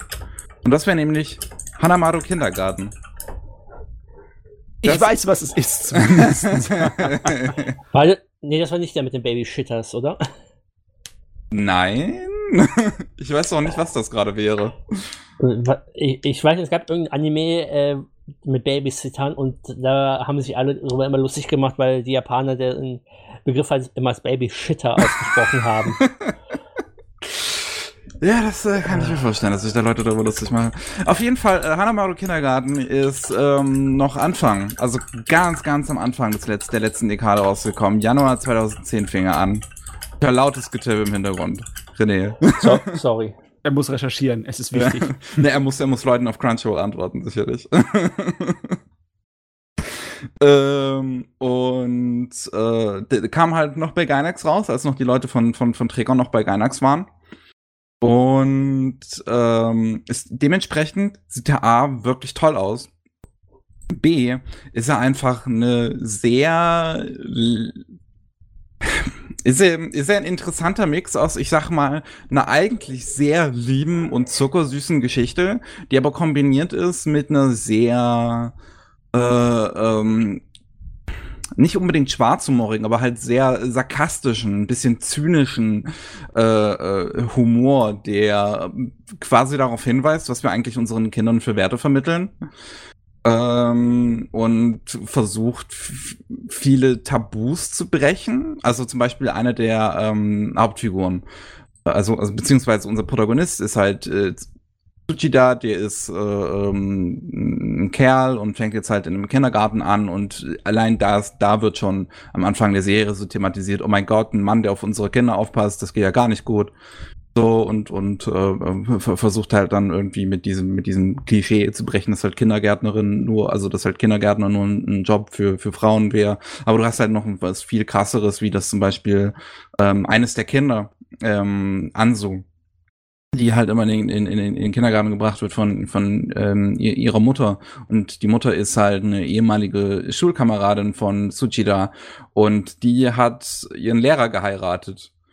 So, und äh, was, und beziehungsweise hat halt auch schon ein Kind gekriegt mit dem Lehrer, als sie halt noch mit ihm zu, zu, zur Schule ging. So was halt bisschen, bisschen weird ist, aber womit der Anime dann halt versucht, ich sag mal auch, eigentlich ganz gut umzugehen. Ich finde, der macht das ganz okay. Ähm, und ja, also er ist wahrscheinlich ein bisschen schwierig zu verkaufen, weil er halt nach außen hin wirkt er, wie gesagt, wie dieses zuckersüße Ding. Und ich meine, auch das ist ein Aspekt, den ich an der Serie einfach sehr mag. Er ist halt, teilweise sind diese Kinderfiguren super, super knuffig. Und ich habe nun mal auch in gewisser Weise ein, ein Herz für Kinder. Ich möchte halt irgendwann später selber Kinder haben. Und B ist, wie gesagt, diese, dieser zynische Humor, den das Ding hat, funktioniert richtig gut. Und das, der ist auch, es ist teilweise sehr unterschwellig. Teilweise muss man so ein bisschen, ein bisschen darauf achten, wie, wie er mit den Figuren umgeht. Und es hat eine sehr gute letzte Episode, die mich echt zum Heulen bringt, wenn ich die nochmal gucke. Die Sache ist die, der Anime ist mir auch sehr bekannt dank Internet-GIFs, weil die äh, verrückten äh, Anekdoten der Mädels sind ja auch durchs Netz gegangen. Das ist aber halt jetzt eine ewige Weite her, ne? Das ist ja von, ganz vom Anfang der 2010er die Serie, oder? Ganz genau, ja, wie gesagt, Januar 2010. Und ja, das ist dann schwer, das ist gar nicht mehr so wirklich groß auf dem Radar für viele Leute. Ja. Für mich war es auch nicht, ich glaube mich da, ich hätte mich nie dran erinnert, wenn du es jetzt nicht erwähnt hättest.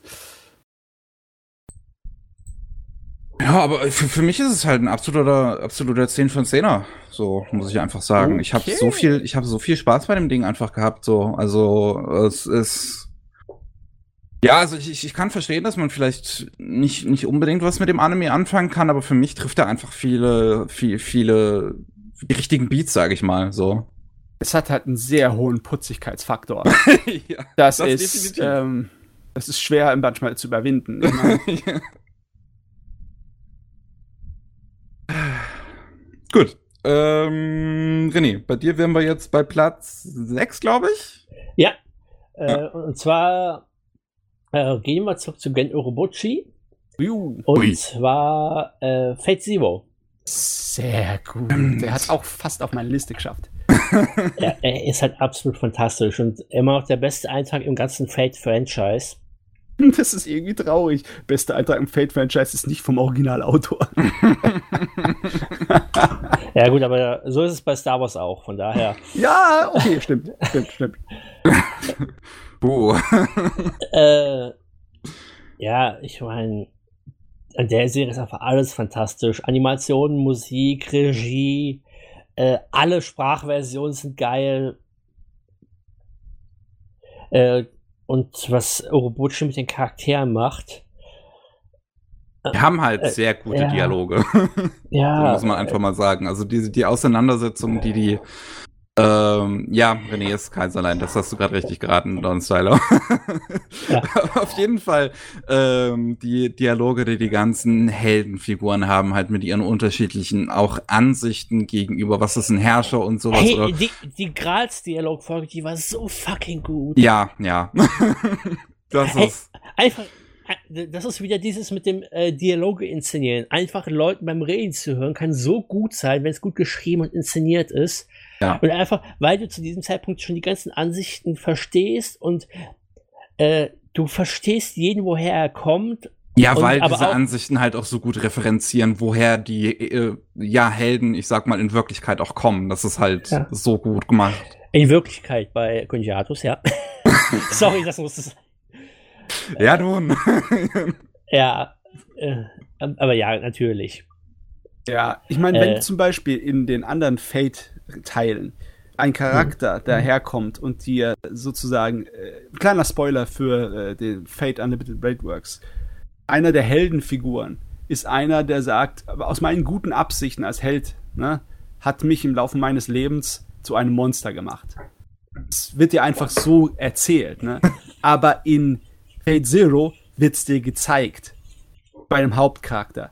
Wie seine äh, Philosophie eigentlich Gutes zu tun, ihn im Laufe seines Lebens formt, im Endeffekt zu einem, ja, nicht unbedingt abscheulichen Monster, aber auch definitiv zu einem Antiheld, der ganz kurz davor ist, ein Antagonist, ein Bösewicht zu sein. das ist echt toll in dem Ding. Das hat es besser gemacht mhm. als die Rest der Fate-Teile. Ja, ich meine, ich habe den so sehr geliebt. Ich habe mir, äh, da kam der Deutschland einfach noch nicht raus und da habe ich einfach diese teuren Aniplex-Boxen importiert. Uh. Ich habe, glaube ich, mittlerweile 1000 Euro nur auf Fake Blu-rays verballert. Ey, mein, mein, und, mein. und davon ist die Hälfte diese blöden Blu-rays von Aniplex. Aber ja. hey, das ist wahrscheinlich immer noch nicht so viel, wie du auf Omineko verballert hast. Tatsächlich. Doch, ist mehr. die Aber Liebe. Da zeigt man die Liebe. Ob, obwohl, warte, lass mich mal. Mit dem Manga wird es vielleicht knapp, weil der Manga ist halt arschlang. Also das sind halt 21 Omnibusse. Wie? Ja, im, im Japanischen waren es 50 Bände. Ja. ich finde es echt schade, dass bei, bei, bei Fate Zero, dass wir jetzt ja. gerade diese deutsche Release, den wir haben, halt nur der Manga ist. Ich hätte echt gern die no Original-Novel. Ja, vielleicht kommt sie ja noch. Ich meine, Fate ist im Kommen, Light Novel ist in Deutsch und Englisch ein bisschen im Kommen. Also, wer weiß. Ja. Vielleicht wird es ja noch was. Ich meine, äh, Fate Grand Order ist das größte Spiel überhaupt. Mhm. Ich hätte nichts dagegen, wenn wir von Urobuchi mehr von seinen Romanen bekommen würden. Ich meine, der hat auch äh, was zu Black Lagoon gemacht, was ich noch nicht gelesen habe. Das wäre aber auch eine coole Sache. Hm, so ist gar nicht. Wow. Mhm. Das ist auf jeden Fall was. Also, äh, das ist, der gehört zu den Schreibern des Jahrzehnts, der Gen. Mhm. Ne? Das hat er auf jeden Fall bewiesen. Ich wünschte wirklich, er wäre später nach Deutschland gekommen, weil als er damals auf der Animagic war, äh, war ich auch gerade ganz frisch. Das war, ich war, glaube ich, ein paar Monate erst bei Crunchyroll. Äh, und da habe ich mich halt, da war ich natürlich auch total verängstigt, habe mich nervös, habe mich nichts getraut. Mhm. Aber ich meine, heute kann ich wahrscheinlich einfach ein Interview mit ihm anfragen. Aber ja, deswegen wünsche ich, er wird nochmal kommen zumindest, weil mit dem würde ich gerne mal ein Interview führen auch. ich meine, er hat mir damals meine Madoka Blu-ray signiert. Äh, dann lasse ich ihn, würde ich ihn diesmal entweder meine Fake Blu-rays oder vielleicht sei eine Uta. Ich meine, mit den Fake Blu-rays könntest du ein bisschen angeben, diese Fassung hier. Und er so, ja, ich weiß Bescheid. ich kann es mir so richtig bildlich vorstellen. Ja, oder den, oder den Madoka-Film, weil ich, ich habe die japanischen Blu-rays von den Madoka-Filmen. Und die, äh, die Collectors Editions und äh, die von Rebellion, das ist halt so eine Theaterbox. Die kannst du richtig aufklappen und dann hast du quasi die Blu-rays in so einer Theaterbühne. Das sieht halt sehr nice aus. Auf jeden Fall, wie so ein Triptych. Nicht übel. Äh. Aber ja, äh, Fate Zero. Ist ganz okay, äh, ne?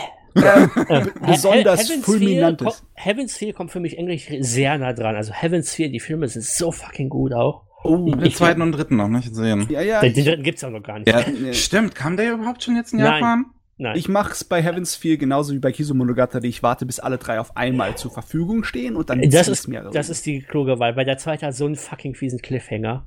Haha, das hätte ich mir denken können. Der, Ui. der ist so knallhart, der Cliffhanger, das glaubst du gar nicht. Der zweite hat so eine unglaubliche Szene auch mit, äh, ich sag mal, Süßigkeiten. Äh, okay. ja, ich will es natürlich nicht spoilern, aber äh, wer den Film gesehen hat, weiß sofort, was gemeint ist. Ist Fate nicht und mittlerweile ein absurd großes Universum? Was? Du findest ein, du, du findest das Universum, also äh, Fate groß, also wir haben doch nur Fate Zero und Fate Stay Night und Fate Stay Night Unlimited Blade Works, Fate Stay Night Heaven's Feel, Fate Apokrypha, Fate Extra, Fate. Fate, äh, Fate im Quadrat. Grand Order. Ähm. Blendest du äh, Prisma Elia mit Absicht aus oder? Ach, stimmt, das gab's da auch noch. Vor allem, ein kleines ist, bisschen. Vor allem, das ist der umfangreichste Teil. Ja, äh, das hat am meisten Staffeln. Und äh, am meisten, aktuell noch am meisten Filme, wenn wir die OVA mitzählen. Oh Mann, oh mein. Aber die war ja Filmlänge. Gut. Äh, ähm, Matze, was ist ja, so Schönes? Ähm, Be bevor ich zu meinen ganz großen Lieblingen komme, möchte ich noch eine Erwähnung raushauen. Das ist auf jeden Fall ein äh, Platz auf meiner Liste, äh, wo ich mich ein bisschen reißen musste, aber ich finde A Place Further Than the Universe oh, gehört ja. dahin. Weil, Den habe ich noch nicht gesehen. Was bin, ständig? Also das ist wirklich ein kleines bisschen Charme auf dein Haupt. Weil ich bin ja ein ganz großer Fan von dem Genre von süße Mädels tun süße Dinge. Besonders wenn es gut gemacht wird. Ähm, auch eine ist sehr, es das sehr, überhaupt, ist die Frage. Na, ja, genau. Das ich finde find nämlich. Die Transformation, äh, ja. Äh, Gigok hat das äh, sehr gut formuliert. Es ist nicht cute girls doing cute things, sondern amazing girls doing amazing things. Genau. das, das ist wirklich, das hat so auf den Punkt getroffen für mich. Und der ist nämlich bei mir auch auf Platz 15.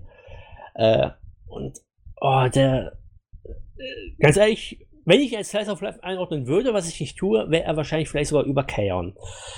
Aber er ist Uiuiui. auf jeden Fall, gehört ja. in die äh, Branche von wegen lebensverändernde Aktionen von Charakteren. Also oh. Leute, die wirklich etwas tun, um ihren Leben eine ganz andere Richtung zu tun. Und zwar ja. auf eine realistische Art und Weise. Das ist wirklich cute Girls doing uh, amazing things oder ja. süße Mädels tun was Bedeutungsvolles. Mhm. Ja, und auch, äh, die Regie, das ist, verdammt, jetzt habe ich ihren Namen vergessen. Jetzt schäme Atsuko Ishizuka. Danke. Oh Gott. Großartige ich, Regisseurin. Ja, ich hatte, ich schäme mich, weil ich hatte ein Interview mit ihr über die Serie. Das fühle ich mich gerade scheiße. äh, äh, äh, kleine Backstory, sie hat ja vorher No Game No Life gemacht, auch beide Serien bei Studio Madhouse.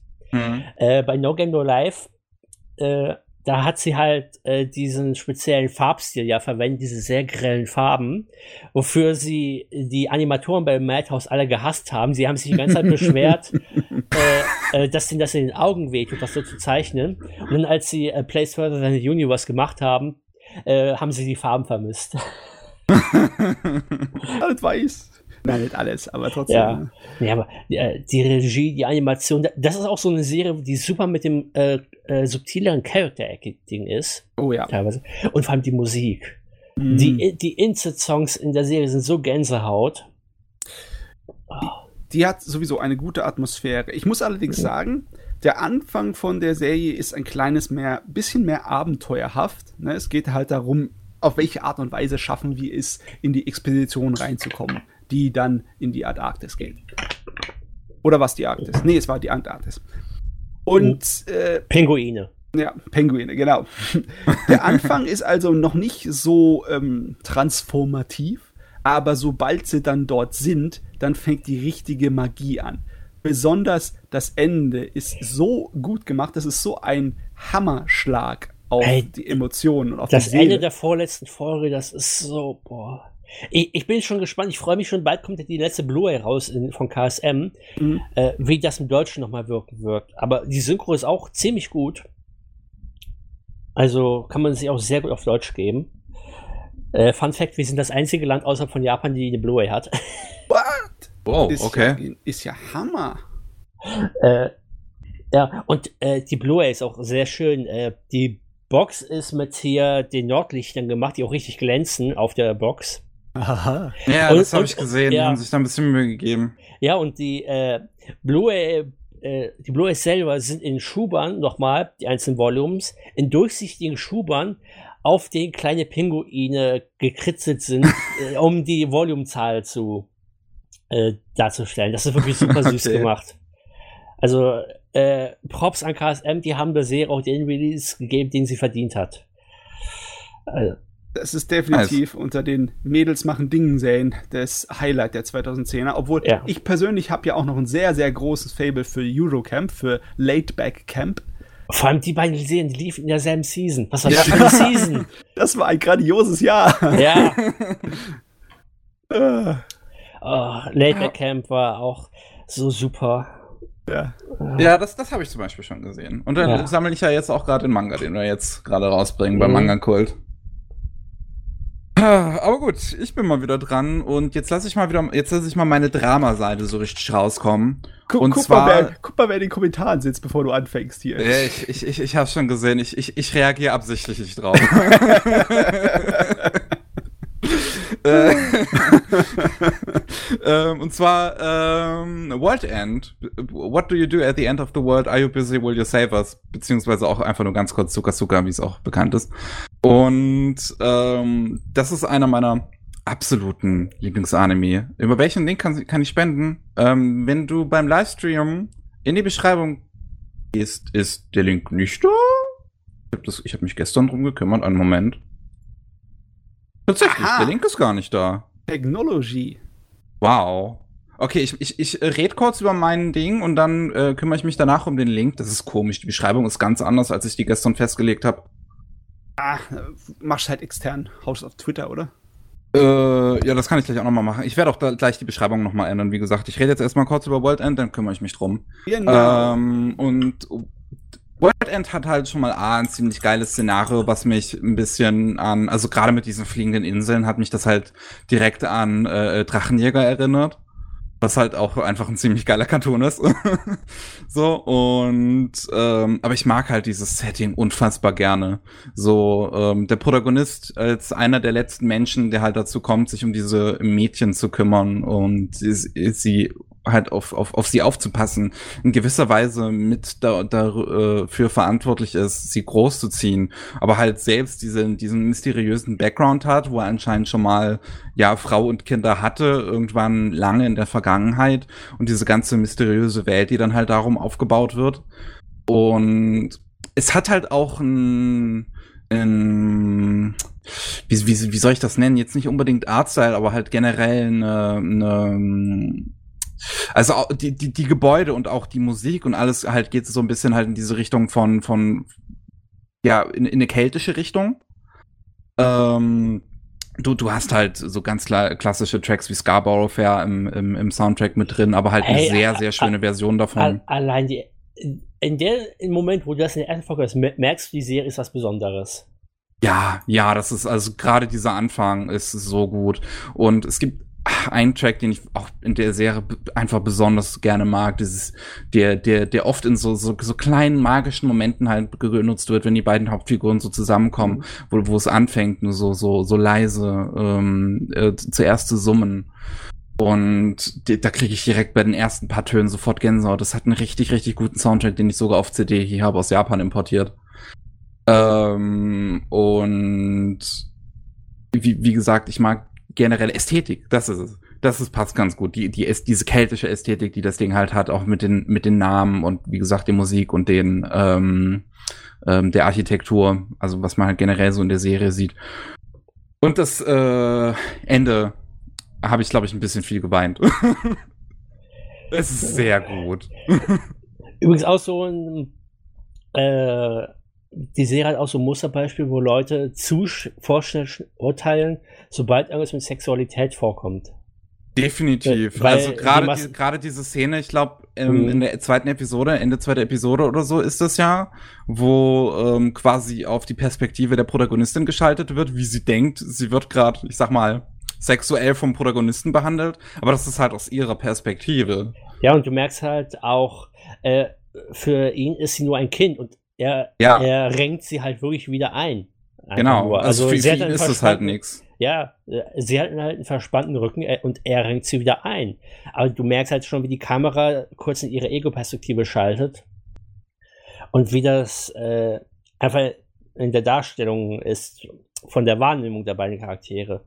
Und das ist auch etwas, wo im Anime-Bereich man öfter mal differenzieren könnte und müsste, weil natürlich verschwimmen da auch sehr häufig Grenzen.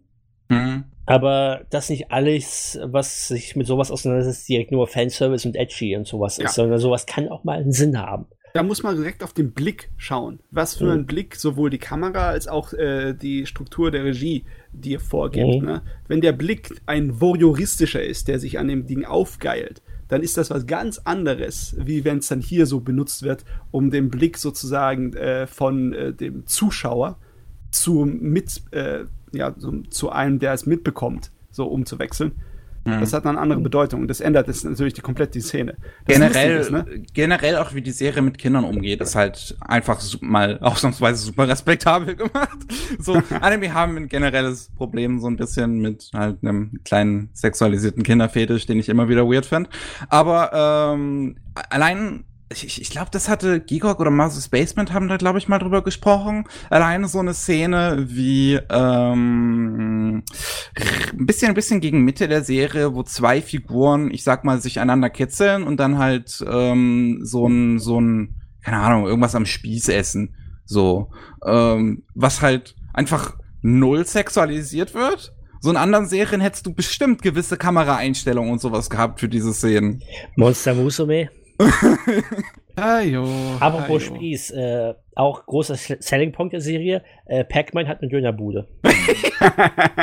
ich weiß nicht wie, wieso, aber äh, da ist einfach Pac-Man und er hat eine Dönerbude. Es, es, gibt, es, es gibt sogar, ich habe auch das Artbook, habe ich auch aus Japan importiert und da hat er noch ein paar mehr Designs drin. Also die haben, die haben sehr viele Pläne für Pac-Man gehabt. bin mir immer noch nicht hundertprozentig sicher, ob die Serie Science Fiction ist oder Fantasy oder Science Fantasy. Äh, mehr Fantasy als Science Fiction. Okay. Also, also die, die, äh, es ist ein bisschen Industrial, würde ich sagen, Industrial Science Fiction Einflüsse mit drin vielleicht. Hm. So kann man das ganz gut. Ach, äh, nochmal guten Morgen an alle, die neu im Chat sind. Ähm, ich habe jetzt übrigens äh, die Beschreibung aktualisiert. Also jetzt müsste der Spendenlink mit drin sein, wenn ihr einmal kurz F5 drückt. Dann müsste jetzt die neue Beschreibung drin sein, wo ihr die ganzen, wo ihr den, den, den, den Plan seht und die ganzen Links zu den Gästen und den Spendenlink. Ich sehe dann auch, wir brauchen einen Dönerladen-Anime. Äh, jo Jojo Part 3 hat noch eine super Szene, wie man Döner kauft. okay. Klingt auch gut. Ah, ähm, Ah, äh, die habe hab ich sogar auf YouTube. Äh, einfach mal äh, eingeben, äh, wie Crunchyroll, wie man Döner kauft, Jojo. Da ist die, ich habe die komplett Szene mal hochgeladen, weil die ist einfach super. Es gibt nicht genug Döner-Szenen im Anime, um eine Liste zu machen. Das muss abschafft werden. Da muss was getan werden. Auf geht's, Leute. So, aber mir, ist jetzt Food aufgefallen, Wars wir haben, wir haben nur noch eine. Stunde. Noch, okay. wir haben nur noch eine Stunde und fünf Titel jeweils. Das heißt, wir müssen jetzt mal ein bisschen schneller machen. Ja, also, René, auf Ja. geht's. Äh, ja, sehr passend. Ach stimmt, ich hatte ja meine Liste geschickt, sehr passend zum äh, Video-Thumbnail.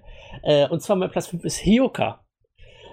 Äh, die war eine meiner liebsten Serien aus dem Studio Kyoto Animation und für mich als Mystery-Fan einfach nur fantastisch. Einfach weil die Serie war auch damals ein sehr großer Sprung äh, in Sachen Animation, als sie rauskam. Ich erinnere mich auch sehr genau, als Folge 1 lief und alle umgehauen waren, wie eine TV-Serie so eine Animation haben kann.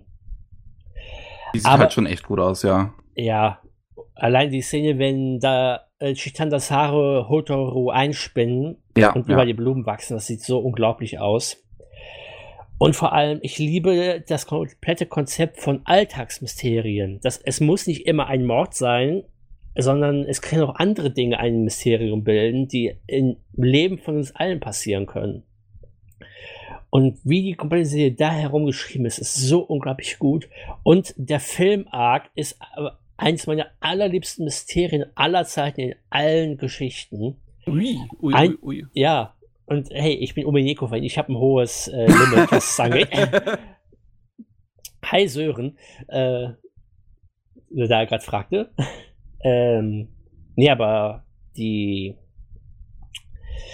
Äh, dieser Film-Arc, der ist, hat so eine unglaublich gute Idee, sowohl in der anfänglichen Auflösung äh, des Falles, als auch äh, in der darauffolgenden Folge, wie diese Auflösung dann äh, herausgefordert wird.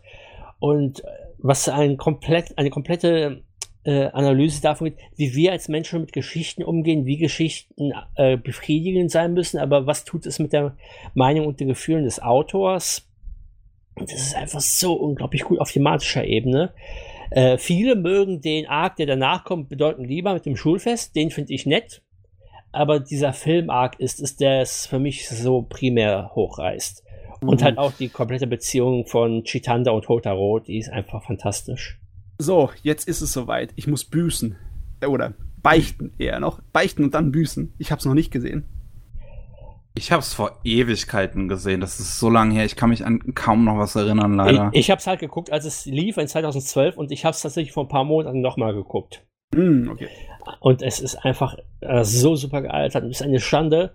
Äh, weil es gibt ein Buch mehr. Man hätte noch quasi einen Film zum Abschluss machen können. Vor allem, weil das Ende der Serie ist ein übelster äh, Cockblocker mit der Beziehung. oh, das würde mich, das würde mich wahrscheinlich schon wieder ärgern, weil das ist, das hat mich generell an der Serie geärgert, dass das halt krass im Hintergrund ist, diese ganze Beziehung zwischen den Figuren ist sie gar nicht mal so sehr. Sie ist halt ein bisschen subtiler eingearbeitet. Aber das ist auch einfach, weil Takemoto so ein super Regisseur war. Aber gerade weil er ja jetzt verstorben ist, äh, glaube ich nicht, dass wir da nochmal einen Film oder sowas kriegen, der alles abschließt.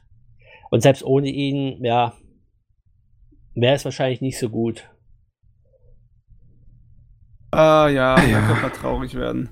Aber auf jeden Fall, äh, ich bin froh, dass ich gesagt habe, dass meine Liste nicht absolut endgültig für alle Zeiten ist, weil ich muss einiges noch nachholen aus den 2010 Vielleicht kommt die Serie auf meine Liste, wenn ich sie gucke. Vielleicht kommt Fall. sie ja noch mal in Deutschland raus. Uh, das wäre was. Uh, uh, uh, uh, Hoffnungen. So, aber Matze, was hast du denn als nächstes? Was habe ich als nächstes? Na, mal schauen auf die Liste. Oh ja, ich glaube, jetzt komme ich zu den dicken, fetten Broern.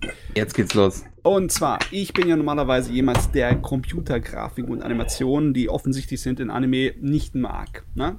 Und dann hat mich die 2010er eines Besseren belehrt. Dann kam nämlich so ein kleines Studio daher namens Polygon Pictures und hat mir Knights of Sidonia reingedonnert. Oh, ja.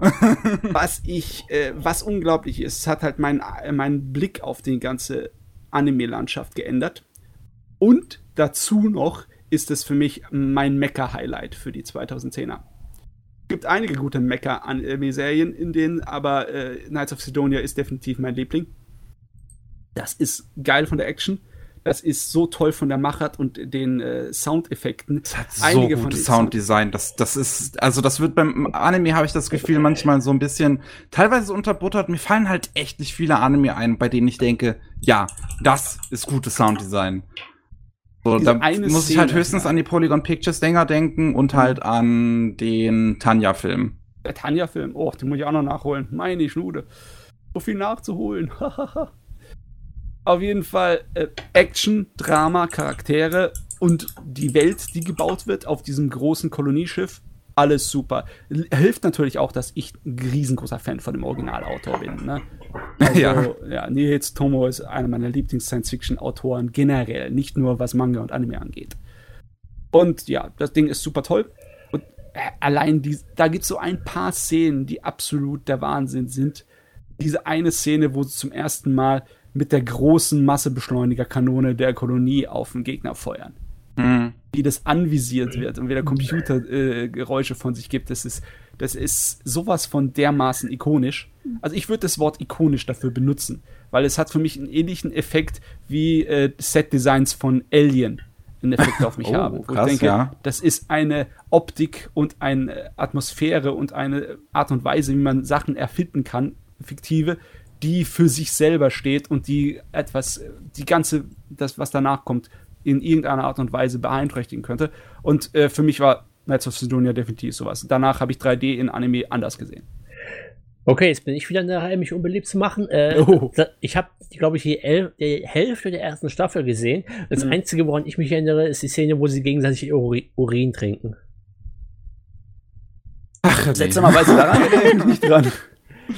Haben sie es überhaupt irgendwie breit getreten? Dieses äh, Überlebensding?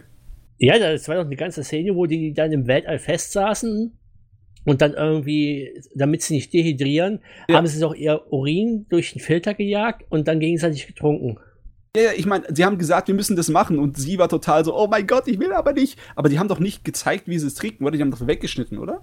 Ja, das war doch, das war doch sogar so seltsam romantisch inszeniert noch. Echt? Das kann ich ja. mich nicht mehr dran erinnern. kann mich an die Szene okay. generell jetzt auch nicht so unbedingt erinnern. Ich denke halt eher an so, so die Action-Szenen zum Beispiel, dass sie ja, halt fantastisch hat mit den. Die, die habe ich halt nicht mehr im. Äh, das und äh, der komische Bär da. Das war der Bär. Ja. ja. Er kam schon in anderen Mangas vor. Der Bär ist cool. Ähm, gut. Ich bin äh, wieder dran und als nächstes auf meiner Liste hätte ich Silent Voice. Oh ja, das ist ein guter Film. Das ist ein sehr guter Film. Glaubt der war auch auf deiner Liste, René, oder? Äh, ja, der ist bei mir Platz 2. Boah, so weit oben. Wahnsinn. Ähm, und ja, A Silent Voice habe ich zum ersten Mal damals im Kino gesehen. 2017 war das, glaube ich, ähm, in, in Frankfurt. Und ich war danach einfach. Puh, ich war danach etwas fertig, muss ich glatt sagen. Das ist ähm, es ist halt einfach ein, ein, Film, in dessen Figuren ich mich so immens hineinversetzen kann. Einfach, auch einfach, weil die Art und Weise, wie der Film mit Depressionen umgeht und mit ähm, Mobbing und sowas so gut dargestellt wird. Allein halt so so Kleinigkeiten, wie das die äh, der die Hauptfigur die ganze Zeit nach unten guckt, so immer nur auf die Füße achtet von allen und halt halt sich gar nicht traut, anderen ins Gesicht zu sehen, was halt immer wieder auch aus seiner Ego-Perspektive dann verdeutlicht wird. Und da sind so viele tolle Details drin. Es hat einen phänomenalen Soundtrack. So, Ushio. Oh, ist er ein Gott. ist er ein Gott, was Soundtracks angeht. Meine Güte. Ähm, und ich glaube, äh, was sie auch hier auch gemacht hatten, ist eine, äh, ein, ein Capture-Device in ein Piano reingesteckt, einfach, so in diesen großen Hohlraum damit das, damit das nochmal ganz anders klingt und das merkt man dabei. Das ist so mhm. gut. Und oh, das Ende. Wie und, zum Teufel hat dieser, wie zum Teufel hat dieser Film gegen Your Name verloren? ich weiß es auch nicht. Gegen einen Popcorn-Sommer-Blockbuster verloren. Das ist natürlich, ja, der Lauf der Welt, der Grausame. Ja, man, da ist einfach äh, ein Genie. Also, was ich muss echt mal Tamako Market sehen. Äh, nein, musst du nicht, aber den Film musst du sehen. äh, äh, ganz ehrlich, äh, ich glaube, ich habe Tamako Marke schlechter in Erinnerung, als er ist, aber ich hasse diesen Vogel einfach unglaublich. es hat diesen verdammten Vogel und ich hasse ihn wie die Pest. Ich habe es ah. nur einmal gesehen, als es lief, aber ich konnte die ganze Zeit nichts anderes denken, als ich hasse diesen Vogel, ich hasse diesen Vogel, mach diesen Vogel weg. Und dann kam der Film, der Vogel war weg und er war eine 10 von 10. Ah, ja.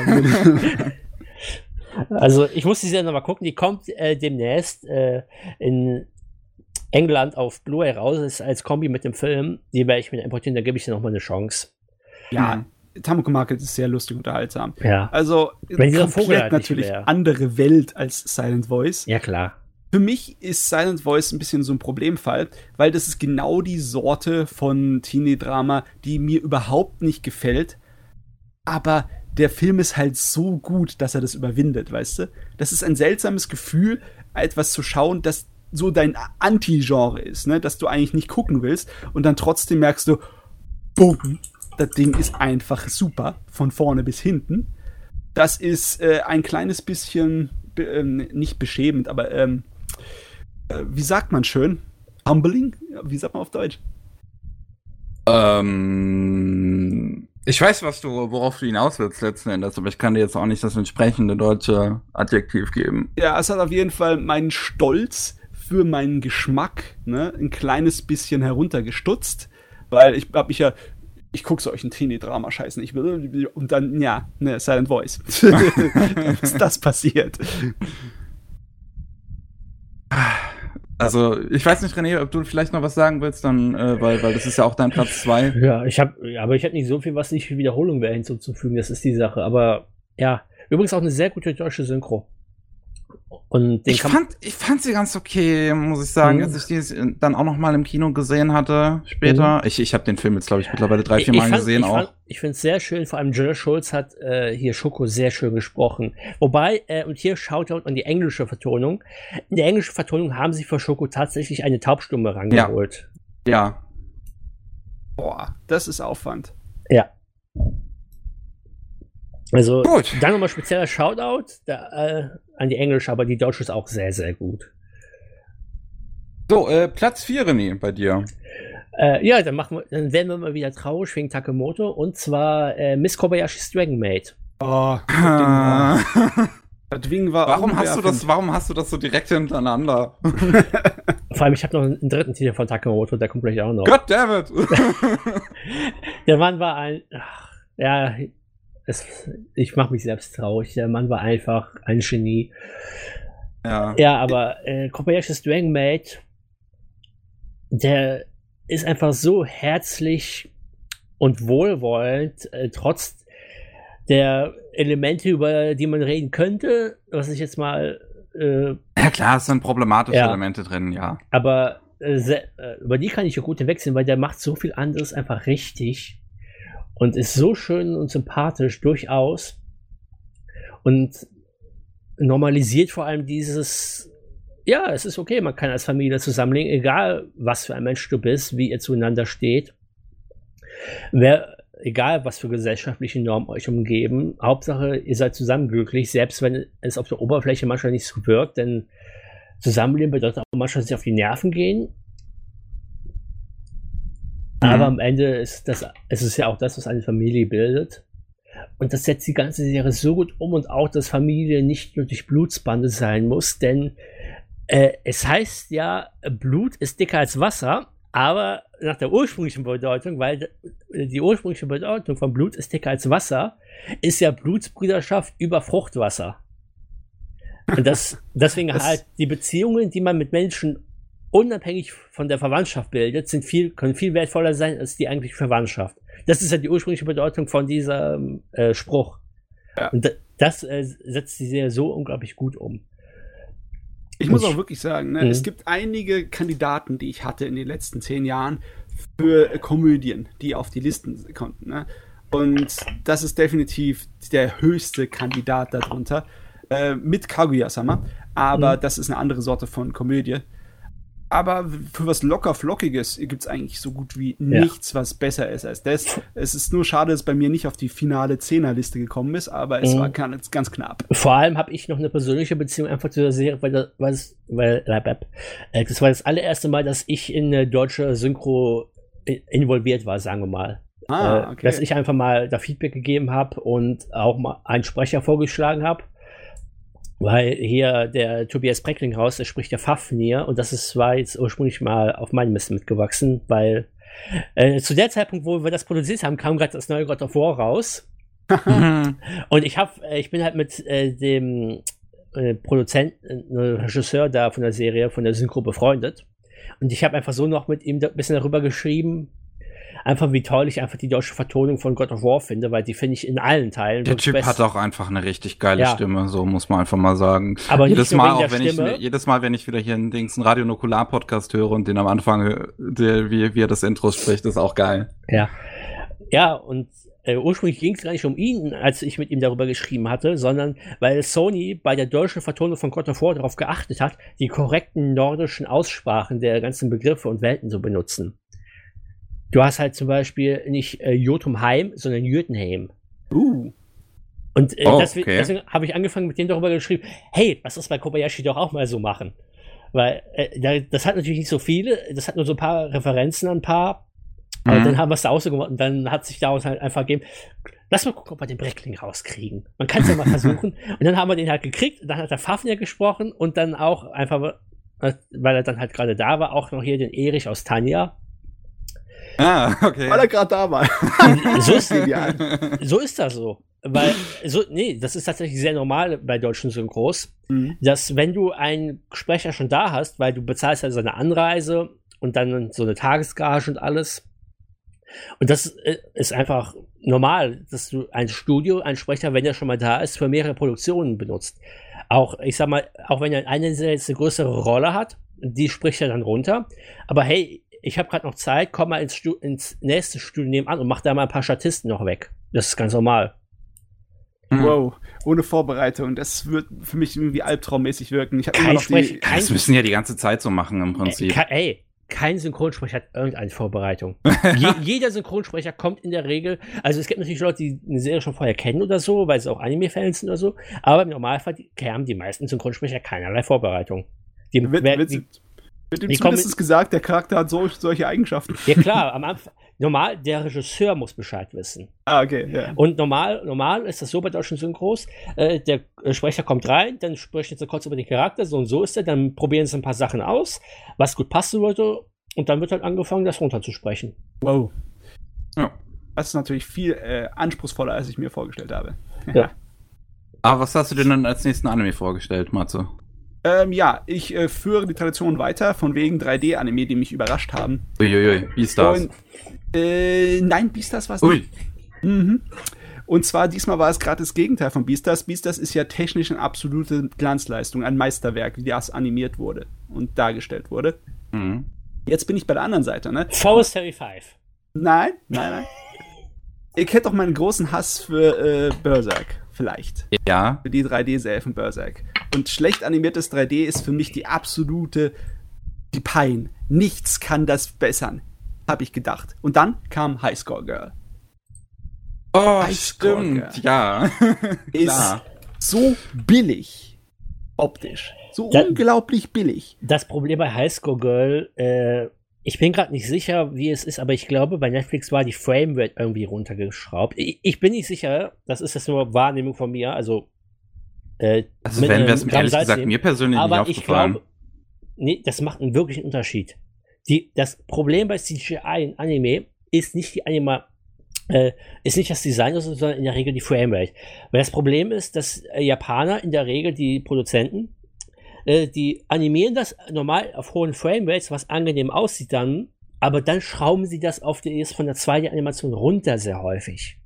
Und dadurch sieht dieses CGI dann sehr häufig schlecht aus, weil die Framerate so niedrig ist. Weil auch durch Videospiele und sowas, durch andere Animationen sind wir bei 3D-Animationen höhere Frame-Rates gewöhnt, dass das gut und flüssig aussieht. Ja, aber, du, aber das Auge kann doch nur 15 FPS sehen. ah, komm, Mickey. Jetzt und, und, und, deswegen schreiben die das runter und und dann nach dem Runterschrauben sieht es scheiße aus. Und das ist sehr häufig das Problem bei Anime CGI. Ich muss aber auch dazu sagen, Highscore Girl sieht auch ohne Animation nicht gut aus. Auch in allen Standbildern ja. nicht. Aber die Serie ist halt inhaltlich, die hat so mhm. viel mhm. Herz. Wobei Einmal, das Charakterdesign halt eigentlich gut den Originalautor einfängt. Oh ja, so. also die Ausdrücke der Charaktere passen sowas von super toll. Das ist ein riesengroßes Lehrstück in Sachen Minimalismus, ne? Wie du ja, mit, schon keiner besonders gigantischen äh, Optik so viel tolle Sachen rüberbringen kannst. Und dann ist er natürlich inhaltlich für mich auch ein äh, einzigartiges Werk. Also nicht völlig einzigartig, aber die Art und Weise, wie er Retro-Computerspiele und Videospiele mhm. behandelt, ist super toll. Und Macht ist wahrscheinlich gut, ja. Mich, ja, ist die Latte, die Messlatte für alles, was danach kommt. Und die Story, die Romanze und die Charaktere ist einfach, es ist meine Romanze der 2010er. Äh, das ist meine Romanze. Und einer der, der Figuren spricht nicht mal. ja, und einer der Charaktere spricht kein Wort. Es ist. Mm, Gott, ist das eine Vor allem das Schöne ist halt auch, es äh, streckt sich über einen gewissen Zeitraum. Es ist nicht einfach so alles in einem Schuljahr, sondern die wachsen ja wirklich äh, ja. parallel auf. Ja. Das macht es auch wesentlich mehr aus. Äh, ja, das mit dem Sprechen ist gar nicht so schlecht. Ich habe es auf Deutsch geguckt, die deutsche Synchro ist ja nur okay. Die eine, ja, war, ich fand die, also ich fand die echt überhaupt nicht gut. Also auch gerade ja, manche Übersetzungen so, okay. so die, die konnten die, sich, die konnten sich bei der deutschen Übersetzung zum Beispiel nicht drauf einigen, ob sie jetzt mit den deutschen Namen von den Konsolen gehen bezieh oder beziehungsweise den europäischen oder mit den äh, komplett ähm, äh, westlichen ja. oder japanischen oder so. Und da war so komischer Mischmasch drin dann ja. auch. Die, die einzige, die wirklich geil, äh, super war, äh, war die Sprecherin von Kohaku. Die fand ich super. Der, der, der Aber, Charakter ist auch sowieso hier super. Äh, Ko Kohaku ist so toll. Vor, all, vor allem auch, wie sie dann äh, durch ihre erst äh, Liebe zu ihm das Hobby entdeckt, aber sich dann unabhängig von ihm weiterentwickelt und trotzdem noch Spaß am Hobby haben kann. Ja. Das, das fand ich so toll. Ja, ich hoffe, die Serie kommt irgendwo auf Blu-ray raus. Die will ich unbedingt haben. Aber okay. ja, Aber wovor ich auch noch übelsten Respekt habe, als jemand, der dauernd irgendwelche Approvals und Freigaben erfragen muss, die, wie die die ganzen Lizenzen und Freigaben rangeholt müssen, den ganzen Capcom-Kram. äh, das muss so ein Aufwand gewesen sein. Ich meine, es ist zwar kein Kingdom Hearts Level, Kingdom Hearts muss Horror sein, aber äh, was für eine Arbeit sowas sein muss, dass da immer alles freigegeben ist, das unterschätzt man so häufig, aber das kannst du natürlich nicht einfach so da reinpacken irgendwo. Aber das ist halt, ich glaube, Highscore Girl würde halt nicht funktionieren, wenn sie nur Fake-Spiele hätten. Nee, würde so. es nicht. Da, das wäre was ganz anderes dann. Ja, was ich auch schade finde, äh, da sind wir hier als Deutsche ein bisschen gebeutelt. Äh, da, als Deutscher hast, kannst du nicht so eine Nostalgie für diese Arcade-Szene haben. Nee, weil, das stimmt. Ich, ich meine, hier in Deutschland hatten wir einfach Pech, weil die haben die einfach ganz knallhart so äh, Glücksspiele reingehauen und deswegen konntest du als Kind dann nirgendwo in so eine Spielhalle gehen und die Dinger zocken. Die einzige Chance war bei bestimmten Museen, da gab es ein paar Automaten in der, in der Wartehalle, zum Beispiel beim Technikmuseum in Sinsheim, weiß ich noch, da ja. war einer. Aber das war halt dann unverhältnismäßig teuer. Ja, und sonst hattest du es halt höchstens mal, wenn du im Urlaub warst oder so. Mm, ja. Und da, das finde ich halt, da sind wir hier in Deutschland, aber ich meine, Videospiele in Deutschland sind eh so ein Thema. Ja, ich meine, seine, seine Lieblingskonsole, die PC Engine, die kam gar nicht zu uns, die kam gar nicht nach ja. Europa. Die kam aber nicht in die USA. Doch, die also, kam aus in die USA, als die Turbo Graphics hieß. Genau. Ach genau. ja, stimmt, das, so, so war das. das. Deswegen, das war zum äh, Beispiel auch eine Sache, die nennen die Konsole, glaube ich. Im, im, in der deutschen Synchro nennen sie sie, glaube ich, auch PC Engine, aber bleiben dann halt bei. Oh, bei was war es, wo sie dann den, den, den. Ach, keine Ahnung, es ja, war die, ganz verwirrend. Die, die, haben auch äh, Schwurbler mit Mega Drive und Genesis drin, glaube ich. Das ist, das ist das Problem. Äh, da, soweit ich das mitkriege, dass Netflix häufig aus dem Englischen übersetzt. Und dann, mhm. gerade bei so einer Serie, wo so viel Historie drin steckt, wird es dann manchmal ein bisschen schwierig. Mhm. Auf jeden Fall eine super Sache. Okay, wir müssen weitermachen. Ja, ähm, ich muss euch ganz kurz allein lassen für fünf Minuten. Ich muss meinem Neffen auf Wiedersehen sagen, der fährt gleich nach Hause. Dann, dann gebe ihm einen, äh, einen guten Kuss. Ja, bis gleich. Äh, bis gleich. So, als nächstes auf meiner Liste habe ich wieder einen Film und das wäre Jojo und Nene. Das ist, wenn UFO-Table mal was ganz anderes macht, als hm. was man von denen sonst gewohnt ist. Der war, der war richtig schön.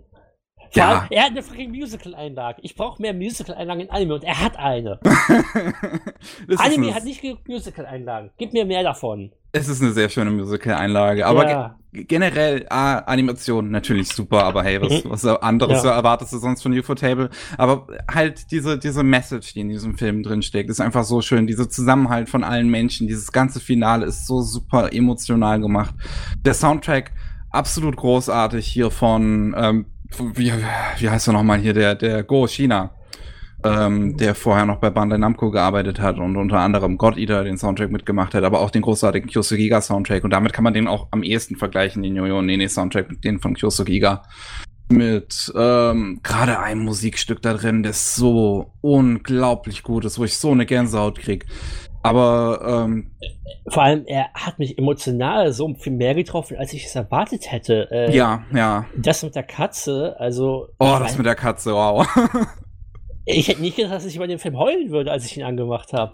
Ja, also ich habe auch also, also ich, ich, ich dachte schon, dass er mir gefallen könnte, aber das erste Mal, oh, ich weiß gar nicht mehr, welche Szene zuerst kam, ob die im Krankenhaus oder die mit der Katze. Aber das erste Mal, wo ich so richtig Gänsehaut dann bekommen habe, war halt dieser Riesenangriff im Krankenhaus, wo Jojo ähm, diese riesige Hand aufhalten muss. Oh, war das gut. Da erinnere ich mich schon gar nicht mehr, leider. Ich muss ihn noch mal gucken. Ja, also der, der mhm. hat, der hat wirklich wundervolle Szenen. Ja. Das war, bevor ich Silent Voice gesehen habe, war das ja mein Lieblingsfilm, tatsächlich. Ja. Äh, und, ja. Ja. Und, äh, Musical. Ich, und er hat eine schöne deutsche Synchro. Ich mag die echt gern. Die kenne ich tatsächlich noch gar nicht. Ich weiß nur, dass das Musical nicht mit verdeutscht wurde. Ja, leider. Aber, ja. aber ansonsten ist, ist echt gut mhm. getroffen. Gerade Jojo ja. ist auf Deutsch sehr spaßig. Ich bin. Und übrigens, Idols zählen nicht. Ich will richtige äh, Musical-Einlagen, so Disney-mäßige halt, die diegetisch eingearbeitet sind und keine Konzertauftritte oder sowas. Ich will, dass so die diegetisch eingearbeitete Charaktere über ihre, ihre äh, über ihre Emotionen singen. Und ich brauche mal ein paar Bösewicht-Songs in Anime. ich meine, es gibt ja noch Symphonie und das ist so auf der Schwelle. Mhm. Aber ich will halt so, dass es nicht als Gesang wahrgenommen wird, wie es halt normalerweise in Musicals ist. Ja. Und da, das hast du halt fast nie. Ich meine, wo ja, hast ich du weiß, was du meinst. Fällt mir auch nichts Vergleichbares Ich meine, ich weiß, du guckst gerade Macross, aber Macross sind, ist halt auch. Das, ist, das ist halt auch Auftritte in der Regel. Es, es, es kommt auf die Serie an, ne? Also Macross ja. F hat schon ein bisschen mehr personalisiertere Songs als jetzt ja. ein Macross 7 zum Beispiel. Mhm. Äh, auf jeden Fall, was ist bei dir das nächste? Platz 3 bei dir.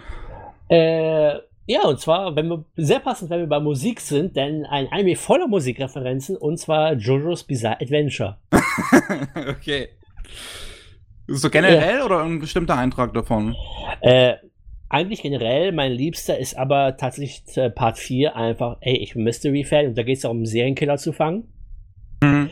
Und äh, Yoshikage Kira ist einer der großartigsten Anime-Bösewichte aller Zeiten. Äh, und vor allem auch sein Theme. Hört euch mal das Kira-Theme an, das ist so unglaublich gut. Also das Jojo Kira-Theme, nicht das von Death Note. Ähm, und er, ja, Jojo ist einfach. Es hat diese komplett eigene Energie, die du halt nirgendwo sonst herkriegst, außer ja. von mehr Jojo. Und auch wenn es sehr schwach anfängt, ich meine, ja, es gibt noch die Part Skip, davon rate ich immer noch ab, weil der einzig schwache Part ist Part 1 und da geht nur neun Folgen. Und das ist wirklich kein Problem, das mal eben durchzupowern. Und dann ab Folge 10 mit Part 2, wenn Joseph eigentlich auftritt, äh, dann geht es halt so richtig ab. Und äh, ich meine, der Serie, die Serie hat so viele tolle Ideen, ist so kreativ. Es geht fast nie darum, dass irgendwer der Allerstärkste ist, sondern immer darum, seine Fähigkeiten geschickt einzusetzen und halt auch die Schwächen ähm, gut auszugleichen. Und vor allem dadurch, dass niemand auf einem total überpowered sein kann, dadurch kannst du so viele smarte Szenarien machen und auch Charaktere komplett auf der Liste äh, gegen wen sie eine Chance haben, komplett ähm, variieren. Zum Beispiel äh, Jotaro, der ist natürlich der krasse Ficker am Anfang, am Ende von Staffel 3, weil Dio natürlich genau wie er eine Fähigkeit hat, die auf äh, den Nahkampf geht, aber mhm. dann verliert er in Part 4 gegen eine verdammte Ratte, weil die halt auf Fernkampf spezialisiert ist. Ah, Ich muss echt sagen, also hier muss, hier muss ich wieder mhm. büßen. Ich habe Jojo im Part 2 irgendwann abgebrochen, weil das halt so überhaupt nicht meins ist. Dann muss ich aber dich entschuldigen, weil Stardust Crusaders war einfach. Ah nee, du meinst nicht Stardust Crusaders, sondern die erste die, Serie, ne? Genau, von der die, die erste Staffel war ja Part 1 und 2 und da habe ich halt während Part 2 abgebrochen. Ja, so richtig, so richtig interessant wird es halt ab Stardust, weil dann kommen halt die Stands und da geht es dann halt mit diesen richtig smarten Kampfideen so richtig los. Teil 4 ist da für mich am besten, Teil 5 war auch sehr gut. Teil 5 hat halt das Problem, ich finde das Ende sehr unbefriedigend. Und halt, äh, bei, bei Teil 3 und 4 macht die Fähigkeit des Antagonisten Sinn. Aber bei Teil 5 kann man die Logik dahinter einfach nicht verstehen. Das ist ein bisschen das Problem. Weil es ja. ist also sogar ein Meme geworden, äh, wie funktioniert King Crimson, King Crimson, weil niemand versteht, wie das logisch funktionieren kann. Das ist ein bisschen das Problem von Part 5. Aber alles davor von Part 5 ist auch super. Und auch äh, Jornos Theme ist so gut, dieses Klavier-Solo ist reine Gänsehaut. Jojo hat so einen unglaublich guten Soundtrack. Also, meine drei Empfehlungen: äh, Jotaros Theme ist der, die beste Arschtrittmusik. Kiras, Kiras Theme ist auf einem Level mit äh, Kalkis Theme aus Monogatari. E easy. Und halt Journos Theme aus Part 5. Das ist auch die ultimative Coolness-Musik. Ah, so, so. Da bin ich echt zur richtigen Zeit zurückgekommen. Ja. ja. Ich, das Einzige, was ich an Senf dazugeben würde, ist, dass äh, für Stardust Crusaders würde ich immer noch die OVA-Fassung vorziehen, weil die einfach viel mehr gerafft ist. Aber klar, äh, ich habe auch meinen Spaß gehabt mit der Fernsehfassung. Das Einzige an der Fernsehfassung nicht so toll fand, war das Ende. Das finde ich, hätte man länger ziehen müssen und epischer machen müssen, weil das Ende im Endeffekt gibt genauso viel Zeit wie alle Zwischenbosskämpfe. Waren es nicht fünf Folgen oder so? Nee, es waren, glaube ich, nur drei oder vier. Ja, gut, dann ist ja trotzdem ein bisschen was. Es ist auf jeden Fall einiges. Also, da ist, passiert eine ganze Menge. Ja. Aber. Man, man, guckt, man guckt Jojo halt so nicht für den overarching Plot, sondern wirklich für kreative Kämpfe und coole Ideen. Also, ja, das ist für mich. für die Memes. Ja. das ist für mich halt der primäre Reiz der Serie. Und halt auch einfach, weil die Musik, ich, ich könnte diesen Soundtrack rauf und runter hören die ganze Zeit. Äh, warte mal, äh, ich habe die neuen noch nicht gesehen. Welche Fähigkeit hatte Giorno nochmal? Das war nicht derjenige mit den äh, Seifenblasen, oder? Nee, äh, Giorno, der hat der kann Leben erschaffen. Okay, das hört sich ein kleines bisschen gottartig an. Äh, ist es auch, aber es wird auch sehr geil und kreativ natürlich eingesetzt, wie er damit äh, äh, seine Sachen. Das Problem ist, Part 5 hat ein bisschen so, dem fehlt ein bisschen dieses coole Element von, haha, ich habe deinen Angriff schon antizipiert und habe dich so ausgekriegt. Dieses Schachmäßige, das ja. ist in Part 5 sehr wenig vertreten, leider. Es gibt einen richtig geilen Kampf, wo das drin ist. Aber sonst fällt Part 5 leider ein bisschen in dieses normale Schonartige bei vielen Kämpfen mit, äh, ich habe dich mit, Willen, mit Willenskraft overpowered. Mhm. Deswegen mag ich Part 5 auch so ein bisschen weniger. Part 4 ist halt wirklich der beste, meiner Meinung nach. Und äh, ja gut, Part 5 hat auch Yoshikage Kira. Und äh, Diavolo ist zwar cool, aber an Kira kommt halt nichts ran. äh. Jo, sehr gut. Ah. Matze, dann bist du ja schon wieder dran. Du bist schon wieder dran, exzellent. Ja. So, jetzt, nachdem ich die 3D-Abteilung äh, abgefragt habe, kommt jetzt die äh, verrückte Animationsabteilung. Und zwar auf definitiv muss auf meine Liste Ping Pong. okay, Ping ja. Pong, the Animation. War auch wieder, glaube ich, Ushio Soundtrack, oder? Das kann sein. Es hat auf jeden Fall einen sehr, sehr ein eindrucksvollen Soundtrack. Also, es hat eine Sorte von Soundtrack, die. Äh, Atmosphäre und Bedrohung irgendwie mitbringt in verdammten Sportanime. Sowieso, das Ding ist ein schlichter und simpler Sportanime. Ein bisschen realistischer gehalten. Ein ah ja, äh, gewöhnungsbedürftiger äh, Animations- und Zeichenstil, der aber sowas von im Laufe der Serie dir äh, zu dem Ding anfängt zu passen. Das ist der Wahnsinn. Aber das größte, der größte Vorteil von dem Ding ist nicht seine verrückte Optik, oder seine guten Animationen oder seine Dramatik, sondern einfach das Drehbuch für die Charaktere. Weil derjenige, wo du die ganze Zeit denkst, das ist unser Hauptcharakter, ist nicht wirklich der Hauptcharakter. Der einzige Aussage der Serie verbirgt sich ganz woanders. Und das ist für mich so überraschend gewesen, dass allein wegen der Wendung am Ende ich äh, dem Ding die allerhöchsten Noten geben könnte. Ich sag Wendung, das Ding wurde die ganze Zeit mir im Endeffekt vorgelegt von der Serie. Ich habe es noch nicht gesehen. Aber sowas mag ich. Ja, die ganze Zeit hat es mir das an den Kopf geschmissen, aber ich habe es nicht kapiert. Das Lego hat nicht Klick gemacht. Und dann am Ende haben sich alle Puzzleteile zusammengefügt und dann einfach so so oh, so Erleuchtungselement ah. war da drin und ich, das das fand ich super. Das fand ich. Ich muss wirklich mal nachholen. Haben wir den noch oder? Ach ja, schön, den haben wir noch. Sehr gut. Ich müsste den auch mal nachholen. Ich habe den anderen noch nicht gesehen. Ja. Vielleicht ist das ja endlich mal ein Anime von Yuasa, den ich mag. Ey, hast du Eisoken nicht geguckt? Eisoken habe ich leider noch nicht geguckt, aber ich glaube auch, dass der mir gefallen könnte. Eisoken, allein wegen Kanemori. Ja. Ka Kanemori ist, ah, die ist, die ist Gold. Kanemori ist so super. Jo. Also Ping-Pong, ja, ich muss Ping sagen, es gibt nichts wirklich, wirklich Vergleichbares damit. Zwar ist Yuasas Art und Weise, mit Charakteren und Animationen umzugehen, schon in anderen Sachen so aufgetreten wie hier. Obwohl, das ist noch ein bisschen anders als jetzt äh, seine Sachen wie bei Kaiba oder wie bei äh, dem neuen Devilman. Aber es ist halt noch schon erkennbar als seine Handschrift. Ne? Das ist zwar nett, aber das ist nicht der Hauptpunkt, was es daran reißt. Der Hauptpunkt ist, dass, es, dass ich keinen einzigen Sportanime kenne, der so ist. Keinen einzigen. Das ist äh, auf jeden Fall ein, ein Einhorn darunter unter den Sportanime. Deswegen finde ich, lohnt oh. sich. Besonders weil es kurz ist und kurzweilig. Ja. Kann man schnell durchgucken. Elf Folgen nur, also ist ein Nachmittag. Das ist toll, das Ding. So, ich hätte jetzt dreimal denselben Regisseur. Nur das erste davon. jetzt geht's los hier. Man kann sich wahrscheinlich denken. Das erste davon ist nämlich Carol and Tuesday. Uh. Und ich bin ja allgemein wirklich riesiger Fan von Watanabe. Und auch bei, bei, äh, man merkt halt, er ist ein riesiger Fan von Musik. und bei Karen Tuesday kommt das am meisten von all seinen Werken zu tragen.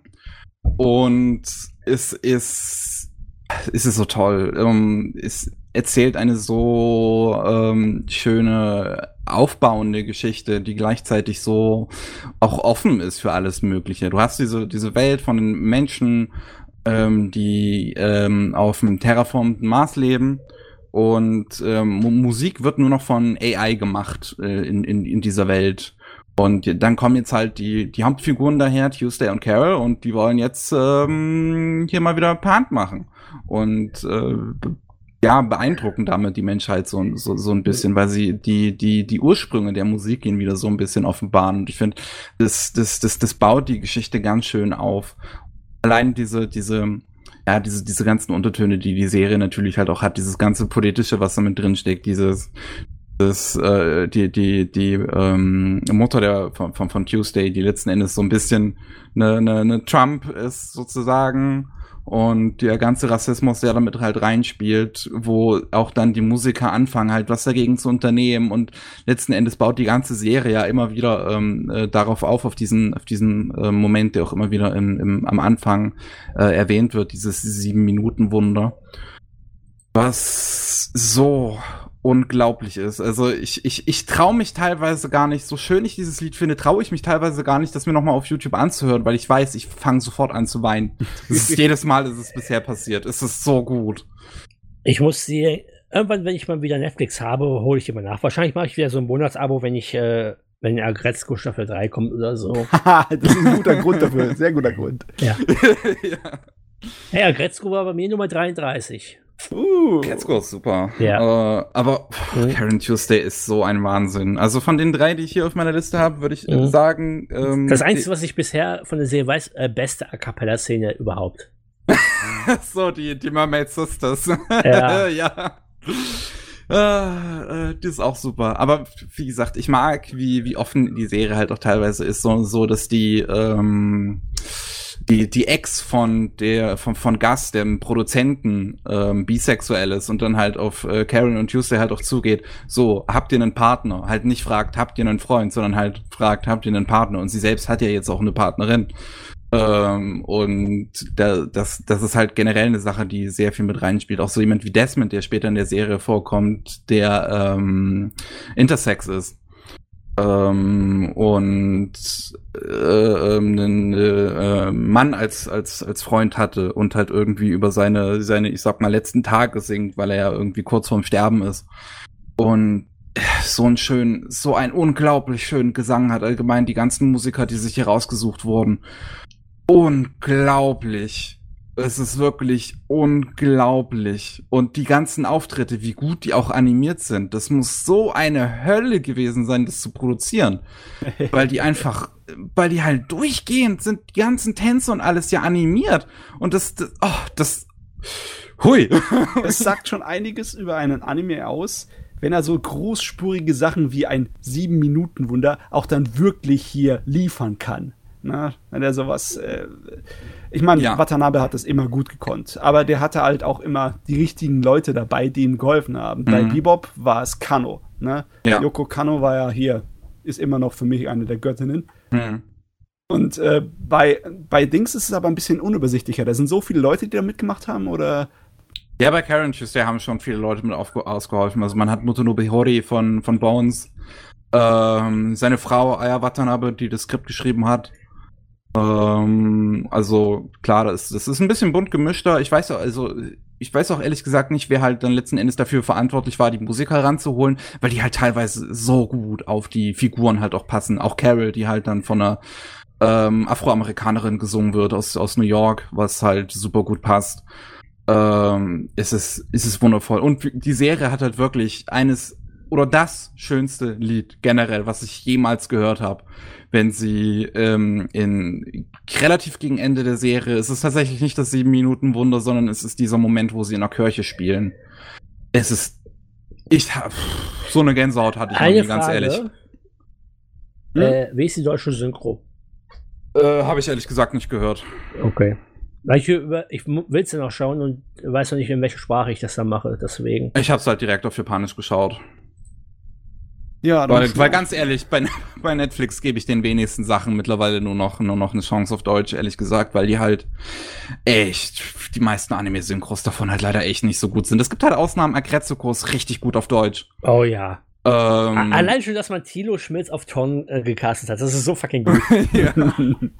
aber, aber, das ist so viel Mist auch dabei, ganz ehrlich. Ach, äh, das ist immer relativ. Ich, ich persönlich mag es, Sachen, wenn ich sie noch nicht kenne, auf Deutsch zu schauen, auch, solange es mir nicht halt was von der Warte, was halt wirklich so richtig magisch ist, auch einfach, weil es ein bisschen da so, ich sag mal, Form ein bisschen gespielt entwickelt. Ich brauche es ja auch für die Arbeit, mhm. äh, zu wissen, was ist eine gute deutsche Synchro, was äh, nicht so gut, dass ich das gut einschätzen kann. Äh, daher, ich finde es auch ganz interessant. Ich meine, bei Filmen sagst du ja auch manchmal, ja, das und das Element war weniger gut, das differenziert da ein bisschen rauszulesen. Das finde ich ganz interessant bei Synchros, vor allem, weil die sehr häufig halt über einen Kamm geschert werden. Äh, da her herauszuarbeiten, was bei einzelnen Synchros besser funktioniert und was den vielleicht äh, ein Stolperstein war. Wie jetzt zum Beispiel bei äh, Dragon Ball Z Kai äh, das Dialogbuch. Mhm. Mhm. Deswegen, ja, es, es, ist schon ein äh, herausragender Punkt, ne? weil mhm. es für uns in Deutschland einzigartig ist, ne? unsere deutsche Synchro zu analysieren und zu beschreiben. Es ist Teil von unserer An Anime-Landschaft. Aber das, das ist ein Gespräch, das wir woanders hin verschieben müssen, weil wir haben leider, leider noch Zeit. Leider Gottes.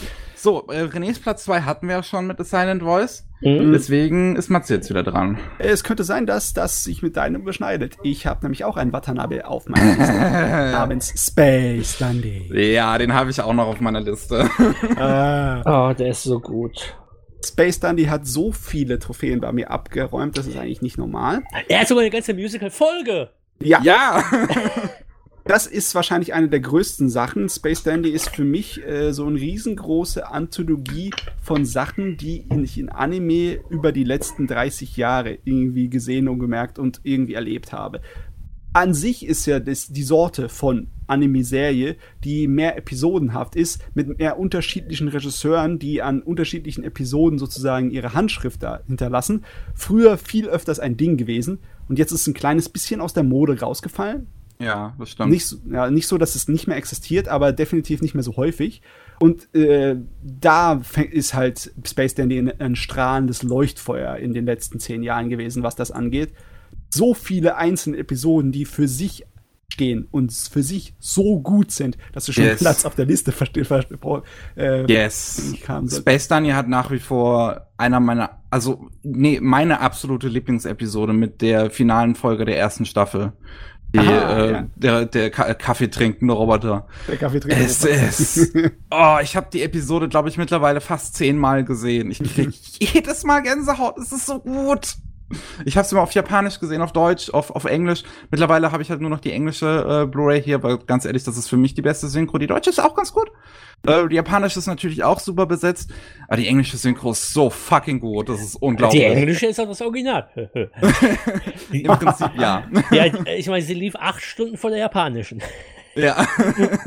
ah, nee, ja, aber das war ja so eine die Sache. ist wirklich fantastisch. Vor allem die Englische hat auch die Musical-Folge mit vertont. Nochmal dicke ja. Bonuspunkte. Im Deutschen ja. ist es leider nur Omo, die Folge. Also die Folge, wo gesungen wird, die Teile, die gesungen werden, sind Omo. Ja. Aber ach, die ist auch so gut und ich finde es ein bisschen schade, die, ist, die Serie ist halt gefühlt untergegangen, weil die Leute sind halt reingegangen mit der Erwartung, wir kriegen ein neues Cowboy Bebop und das ja. ist es halt gar nicht. Ja. Und deswegen sind, glaube ich, viele enttäuscht da rausgegangen. Aber wenn du es mal wirklich für das anguckst, was es macht, ist es eigentlich fantastisch.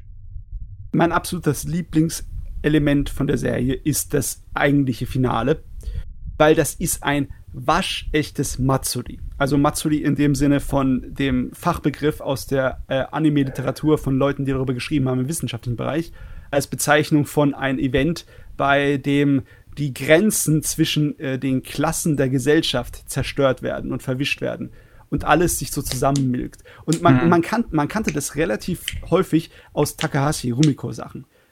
Sowas wie in äh, Ranma, wenn äh, er einfach gejagt wird von irgendjemanden seiner äh, Feinde oder Rivalen und dass ein riesiges Dominoeffekt kommt, das die ganze Stadt so langsam und sicher äh, mitreißt und am Ende ist es ein riesiges Stampede, die durch die Stadt durchdonnert. Das war in Urusei Yatsuda auch öfters.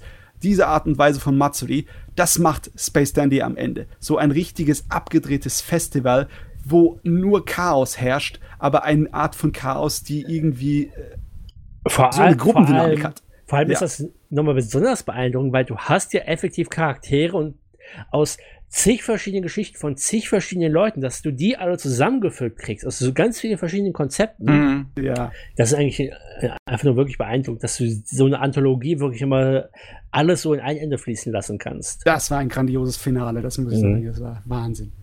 Ja. Auch wenn es nicht die volle Version von diesem geilen Finalsong spielt. Das, das, macht nur die, das macht nur das Finale der ersten Staffel. Ja. Da muss man danach nochmal anhören, den Soundtrack. Den es ist so ein gutes Lied. Aber das ist allgemein auch tolle musikalische Untermalung. Das ist durch Space Dandy bin ich. Scheiße, jetzt weiß ich nicht mehr, wie sie heißen. B, B&B. Oh, das ist, ähm, fuck. Moment, also auf, auf eine, eine, eine, tolle Band gestoßen. Jetzt muss ich halt nochmal den Namen suchen. Scheiße, mir ist er, mir ist er entfallen. Ah, das kann man ja schnell nachgoogeln. Also nicht Bees, oder? Nee, ähm, ah, da, äh, Love Raw und BTB. Okay. Die, die, machen sehr, äh, die, die machen Musik, die halt sehr in die Richtung von, von Def Punk geht. Und die hört man zum Beispiel mehrfach in der letzten Episode der ersten Staffel, aber die kommt, glaube ich, auch in der sechsten Episode vor. Oder, oder die fünfte ist das, glaube ich, mit dem, mit dem Kind. Ähm, wirklich to to äh, tolle, tolle Gruppe, machen, machen richtig geile Musik. Ich bin halt generell großer Death Punk-Fan, deswegen äh, finde ich das auch nochmal richtig geil. Oh, Und die Zugszene natürlich in der zweiten Staffel. Da, da machen sie auch ein Lied, glaube ich. Oh man, so viel an der Serie. Es wird bald Zeit für mich, sie zu wiederholen. Definitiv. Müsste ich auch noch mal, müsste ich mir auch noch mal komplett auf Englisch geben. Ich habe die englische Blu-ray schon länger hier, aber ich habe sie noch nie komplett auf Englisch geschaut. Ich habe die Serie damals komplett auf Englisch geguckt, einfach weil es die erste Version war. Ja. Und weil es auch einfach interessant ist, sowas mal mitzuerleben, dass eine Synchro vor der japanischen kommt. Ja, passiert selten. Ja. Oh ja, aber, da, denke mal, das nehme ich mir vor. Dann nehme ich sie diesmal mir auf Englisch vor, weil die japanische habe ich schon gesehen. Die englische ist wirklich besser, meiner Meinung nach. Oh, die ist halt, ist, die ist wirklich der Wahnsinn. Das ist unglaublich. Ja. Da bin ich mal gespannt. Gut, äh, bei mir wäre es halt das nächste auch Space Dandy gewesen. Deswegen äh, machen wir mal weiter mit dem Platz 1 von René. Ja, und zwar äh, bin ich halt ein Mensch, der sich stark daran interessiert ist, wie man sich mit Geschichten auseinandersetzt, wie man sie konsumiert, was sie für einen bedeuten können, äh, wie ehrlich man mit ihnen umgeht, was äh, man an ihnen kritisiert, wie man sie kritisiert und wie man aus ihnen Spaß und Freude ziehen kann. Und deswegen ist für mich äh, äh der erste Platz ein, der Abschluss, Abschluss in Anführungsstrichen äh, einer Geschichte, äh, die genau das zu ihrem Zentrum hat, nämlich das Verschwinden der Harui Susumiya. Oh. Weil Harui ist bis heute mein absoluter Lieblingsanime. Äh, und von dem Thron hat ihn noch niemand runtergestoßen. Einfach oh. weil es ist eine Serie, die so gut verinnerlicht, was es bedeutet, erwachsen zu werden und wie man, wie es nicht bedeuten muss, dass man sich da davon gleichzeitig die Freude aus dem Leben, Leben nehmen lässt. Weil Kion, Was ist für dich die Reihenfolge, in der man die Serie guckt? Chronologisch. okay. Äh, der, der, einzige Grund, der einzige Grund, wieso man das in der Ausstellungsreihenfolge gemacht hat, war, weil die erste Staffel so kein Finale hatte. Weil du dadurch, wenn du die erste Staffel nur chronologisch hast, hast du kein Finale am Ende. Das war der einzige Grund, warum die das so gemacht haben. Und jetzt hast du nicht nur die zweite Staffel, du hast den Film als Abschluss. Es gibt keinen Grund mehr, das nicht chronologisch zu schauen. Einfach, anstatt einfach nur das irgendwie sich an, sich geil zu fühlen, wenn man das so macht, wie es ursprünglich im Fernsehen lief. Aber ich meine, als die zweite Staffel kam, kamen die auch nicht separat, sondern die haben die erste Staffel chronologisch ausgestrahlt dann im Fernsehen und dann die Folge der zweiten Staffel da reingepackt. Mhm, und alle ja, ja. Blu-rays, alle, alle Disc-Releases haben die chronologische Reihenfolge mit der Ausnahme von äh, Die Abenteuer der Mikuro Asahina. Die sollte halt Folge 0 sein. Das, äh, da stehe ich auch bei. Mhm. Aber ansonsten gibt es keinen Grund, diese verdammte Ausstrahlungsreihenfolge zu nehmen. Es also, lief okay. einmal so im japanischen Fernsehen und dann auch im japanischen Fernsehen immer chronologisch. Es die Sache ist die, ne? Ich habe es damals einmal ja. nach der Chronologie der Fernsehausstrahlung geschaut und dann einmal, als die zweite Staffel rauskam, in der eigentlichen chronologischen. Ne? Mhm. Ne? Und ich, mir gefällt immer noch die ursprüngliche Fernsehausstrahlung besser. Ich kann dir nicht jetzt hundertprozentig sagen, warum, aber da war eine gewisse Art und Weise, wie sich das strukturell zusammengefügt hat, die bei mir Klick gemacht hat. Und äh, deswegen, ich bin auch jemand, der braucht die zweite Staffel nicht und die extra davon. Die, die ist fantastisch. Endless die ist, gut, ist ein Meisterwerk. ja, End, Endless Eight, genau darum geht es bei Endless Eight. Ich habe ja vorhin angeschaut, wie wir uns mit Geschichten, Filmen, Serien, was auch immer auseinandersetzen, wie was sie für uns bedeuten. Und Endless Eight ist so eine Meisterleistung, was das angeht, weil es macht keinen Spaß, aber es soll es auch nicht. Weil Endless Eight soll dich durch diese Tretmühle schicken, dass du äh, stöhnst, wenn jedes Mal der Time vom Neuen beginnt, wenn du aus dieser Zeitstrafe nicht rauskommst ich finde es so traurig. Ich habe den Anime erst geguckt, als der Film schon draußen war. Ich hätte so gern diese Erfahrung mitgemacht, jede Woche wieder diese gleiche Folge zu haben. Das war der Hammer, das sage ich dir. Das will ich nicht nochmal tun. Ich, äh, ich kann es aber, ich kann das wertschätzen, weil ja. ich, ich komme ja aus der Kunstbereich. Ich habe ja da mein mhm. Diplom gemacht. Und das ist eine Art und Weise, wie man Kunst macht. Ja. Eine Erfahrung den Leuten zu führen, die, es muss nicht sein, dass die schön ist. Die kann mhm. auch unglaublich schrecklich sein. Hauptsache, sie äh, verändert in deiner Wahrnehmung etwas. Und das hat die ja. auf jeden Fall geschafft. Aber das, das fand ich fast schon zu quälend. Acht Folgen ja, waren aber zu es viel. Macht, es macht den Film so unglaublich äh, gut und besser dadurch noch mehr. ja. äh, weil du so in diesem Headspace dann drin bist von Nagato.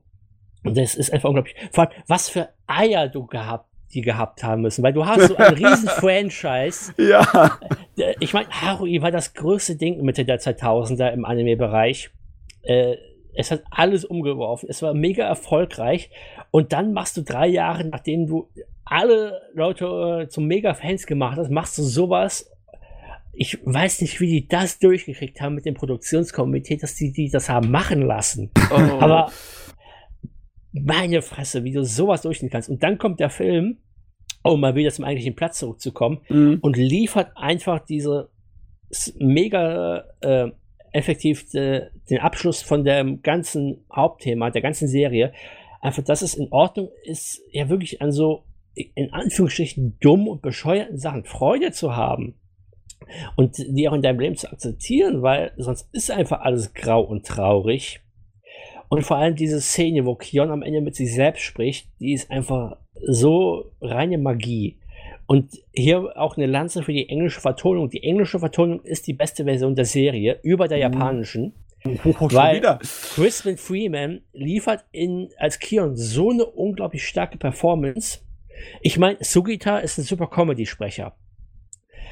Aber äh, Crispin Freeman bringt sowohl Kions sarkastische Seite, aber vor allem aus äh, seine, die sich selbst in Frage stellt. Sein Monolog am Ende, beziehungsweise Dialog ist es ja eigentlich, ist so unglaublich vertont. Äh, sorry, aber da kommt die, Engl die japanische nicht ran. Uh. Und ich bin auch mega dankbar an Funimation, dass die, als die Nagato-Serie kam, die, die alten Sprecher alle zurückgeholt haben. Weil Nagato-chan ist eigentlich keine schlechte Serie. Sie verblasst halt äh, im Vergleich zum Original.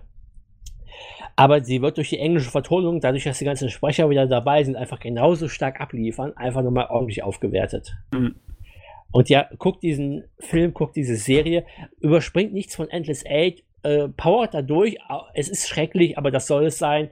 Und guckt es am besten mit der englischen Vertonung, weil die ist fantastisch. Die haben sogar die Lieder von Harui eingeenglischt. Und das richtig Ui. gut. Ui, die, die kenne ich gar nicht, die englische Fassung von dem Die Lied, ist super. Ich, ich, mag, ich mag die japanische sehr. Ich finde das die, die haben es geschafft auf diese unglaubliche Lippenanimation synchron zu bleiben. Und dass es trotzdem hey. ein gutes Lied ist. Oh, das ist mal was zum Nachholen. Das Stark, ja. ja. ja, Gut. Ähm, die Zeit geht uns, fliegt uns davon. Deswegen, Matze, was ist bei dir äh, das Letzte? Das Letzte. Und vielleicht auch wirklich Teil, äh, Platz 1 bei mir, ist Yurikuma Arashi. Auch bekannt unter dem Namen Love Bullet oder äh, der Liliensturm. Ich, ich nenne ihn gerne Lesbenbärsturm. Das ist bei Ja, das ist eine riesige Konglomeration, ein richtig dickes, volles Werk mit so viel Symbolik und Gesellschaftskritik und äh, unterschiedlichen Elementen. Traurige Märchenerzählungen, verrückter äh, japanischer J-Pop-Dubstep. Und ja, eigentlich nur Mädels. Die ganze Serie. Es ist das, ein das Frauenfest. Das ist auch wieder, um zu World Art zurückzukommen, so ein Beispiel von äh, Leute verstehen nicht, sobald irgendwas irgendwie sexuell auftritt, äh, es kann auch mehr bedeuten. Ja. Die Serie ist auch, äh, Ikuhara liefert bei der Serie so super. Ich liebe Ikuhara, obwohl ich Utina noch nicht gesehen habe. Das ist ein einiges Werk, das ich noch nicht gesehen habe, obwohl ich die Blu-rays besitze. Mhm. Aber irgendwie spare ich es mir halt auf für schlechte Tage oder so. Aber Yuri Kuma ist fantastisch. Also. Ikuhara ja. ist Lord and Savior der Gays. Wahrscheinlich äh, auch der ganzen Welt. Du, ich, die ich Serie alles, ich habe alles von Ikuhara im Regal, bis auf Sarasan mal, weil das gab es dann nicht im Besten. Aber das wird auch gekauft. Äh, weil es hat auch Musical-Einlagen. Äh, ja, aber Yorikuma war fantastisch. Er spielt ja auch mit sich selber und seinen mhm. eigenen äh, Erzählstrukturen in der Serie. Ne? Mhm. Der Anfang, die ersten paar Episoden, folgen ja noch so einer, ähm, einem Schema, das öfters mal bei Ikuhara vorgekommen ist, dass du dieselben Animationssequenzen haben und äh, dasselbe Voice hinaufkommst. So ähnlich wie die äh, Verwandlungssequenzen bei alten äh, Magical Girls, ne? Oder äh, bei Utena auch, dass da immer eine gewisse äh, ja, eine Routine abgelaufen muss. Sie muss die Treppe hochsteigen und dann muss sich sozusagen äh, eine Zeremonie, um den Kampf einzuläuten, das muss immer exakt gleich sein. Und das äh, lullt dich so ein. Das gibt dem ganzen Ding meistens eine Atmosphäre, so wie er es macht. Und mhm. das, der fängt an damit und dann, tut, äh, dann hört er einfach auf damit. In der zweiten Hälfte der Serie sagt er einfach, ich gehe in eine komplett andere Richtung. Und ja, wir haben nicht die Zeit, um über andere Serien zu reden.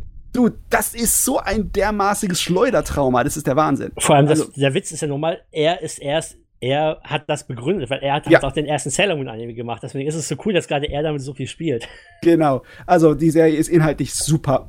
Es geht, also ganz kurz, damit alle Leute wissen, es geht um Mädels, die äh, äh, Bären, die als Menschen als Mädels verkleidet sind. Und es geht um Krieg zwischen Menschen und Bären. Und die Welt hat eine riesengroße Mauer gezogen, um Menschen und Bären abzugleichen. Aber ein paar Menschen haben sich reingeschlichen in eine Mädchenschule auf der Menschenseite und uh, jetzt gibt's Morde und, und, und, und äh, Mysterien. Und es ist verrückt, es ist total wahnsinnig. Ja, die, die, die, die, Morde sind doch einfach eine Metapher für Sex in der Serie. Ja, definitiv. die sind alle sehr hungrig, die Mädels. Ja. Ich weiß nicht, ob ich stolz drauf sein soll, dass ein lesbischer Anime bei dir ganz oben ist. er ist einfach so gut. Das hat nichts ja. damit zu tun. Es ist einfach nur Qualität, die bei mir das absolute 1 und 0 ist. Gut, bei mir. Watanabe die Dritte. Sankyo no Terror. Ähm, hat mich damals ähm, gesehen, als er ähm, noch im japanischen Fernsehen lief. Und God damn it, ich, das, das, das, das war, glaube ich, das erste Mal, dass ich wirklich sowas ähm, gefühlt habe, den ich, äh, äh, als ich eine Anime gesehen habe. Einer, der mich wirklich so immens äh, äh, hat Gänsehaut irgendwie fühlen lassen. Deswegen ist es fast schon eine gewisse Nostalgie, obwohl er gerade mal sechs Jahre alt ist.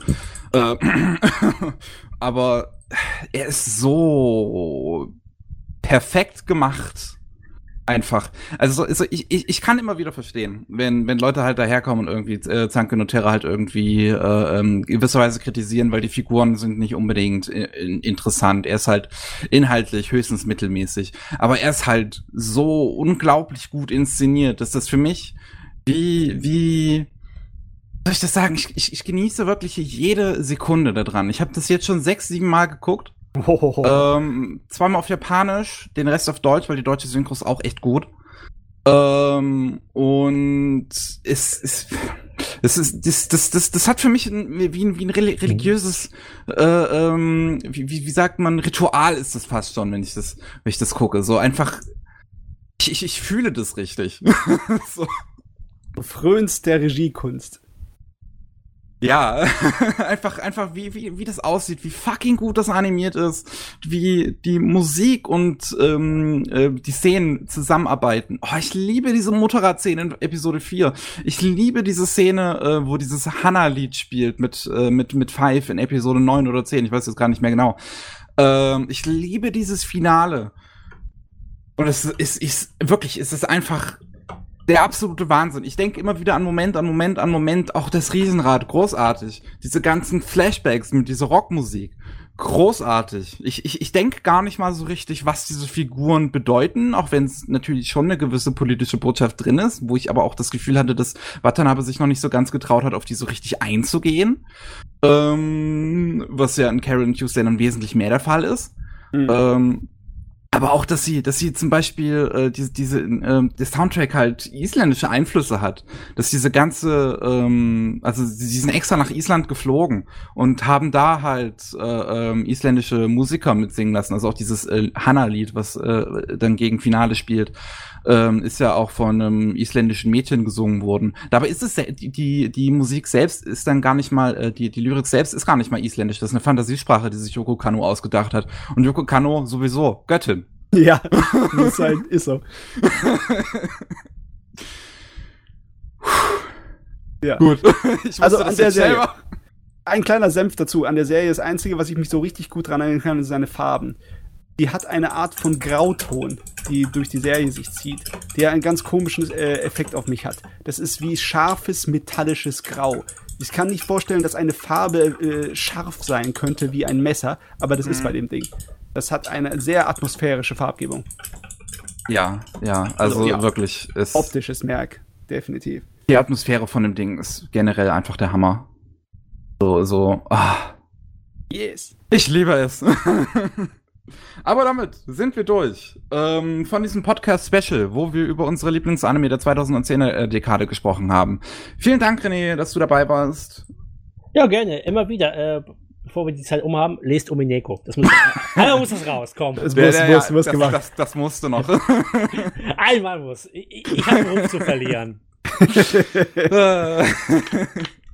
Ähm, und ja, ich, ich bedanke mich an euch fürs, für, äh, fürs Zuhören da draußen, die das jetzt vielleicht gerade erst im Nachhinein hören, aber auch an unsere Leute im Chat. Es kamen auch zwei Spenden rein, auf die gehe ich gleich ein.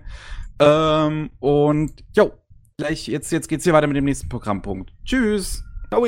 Tschüss.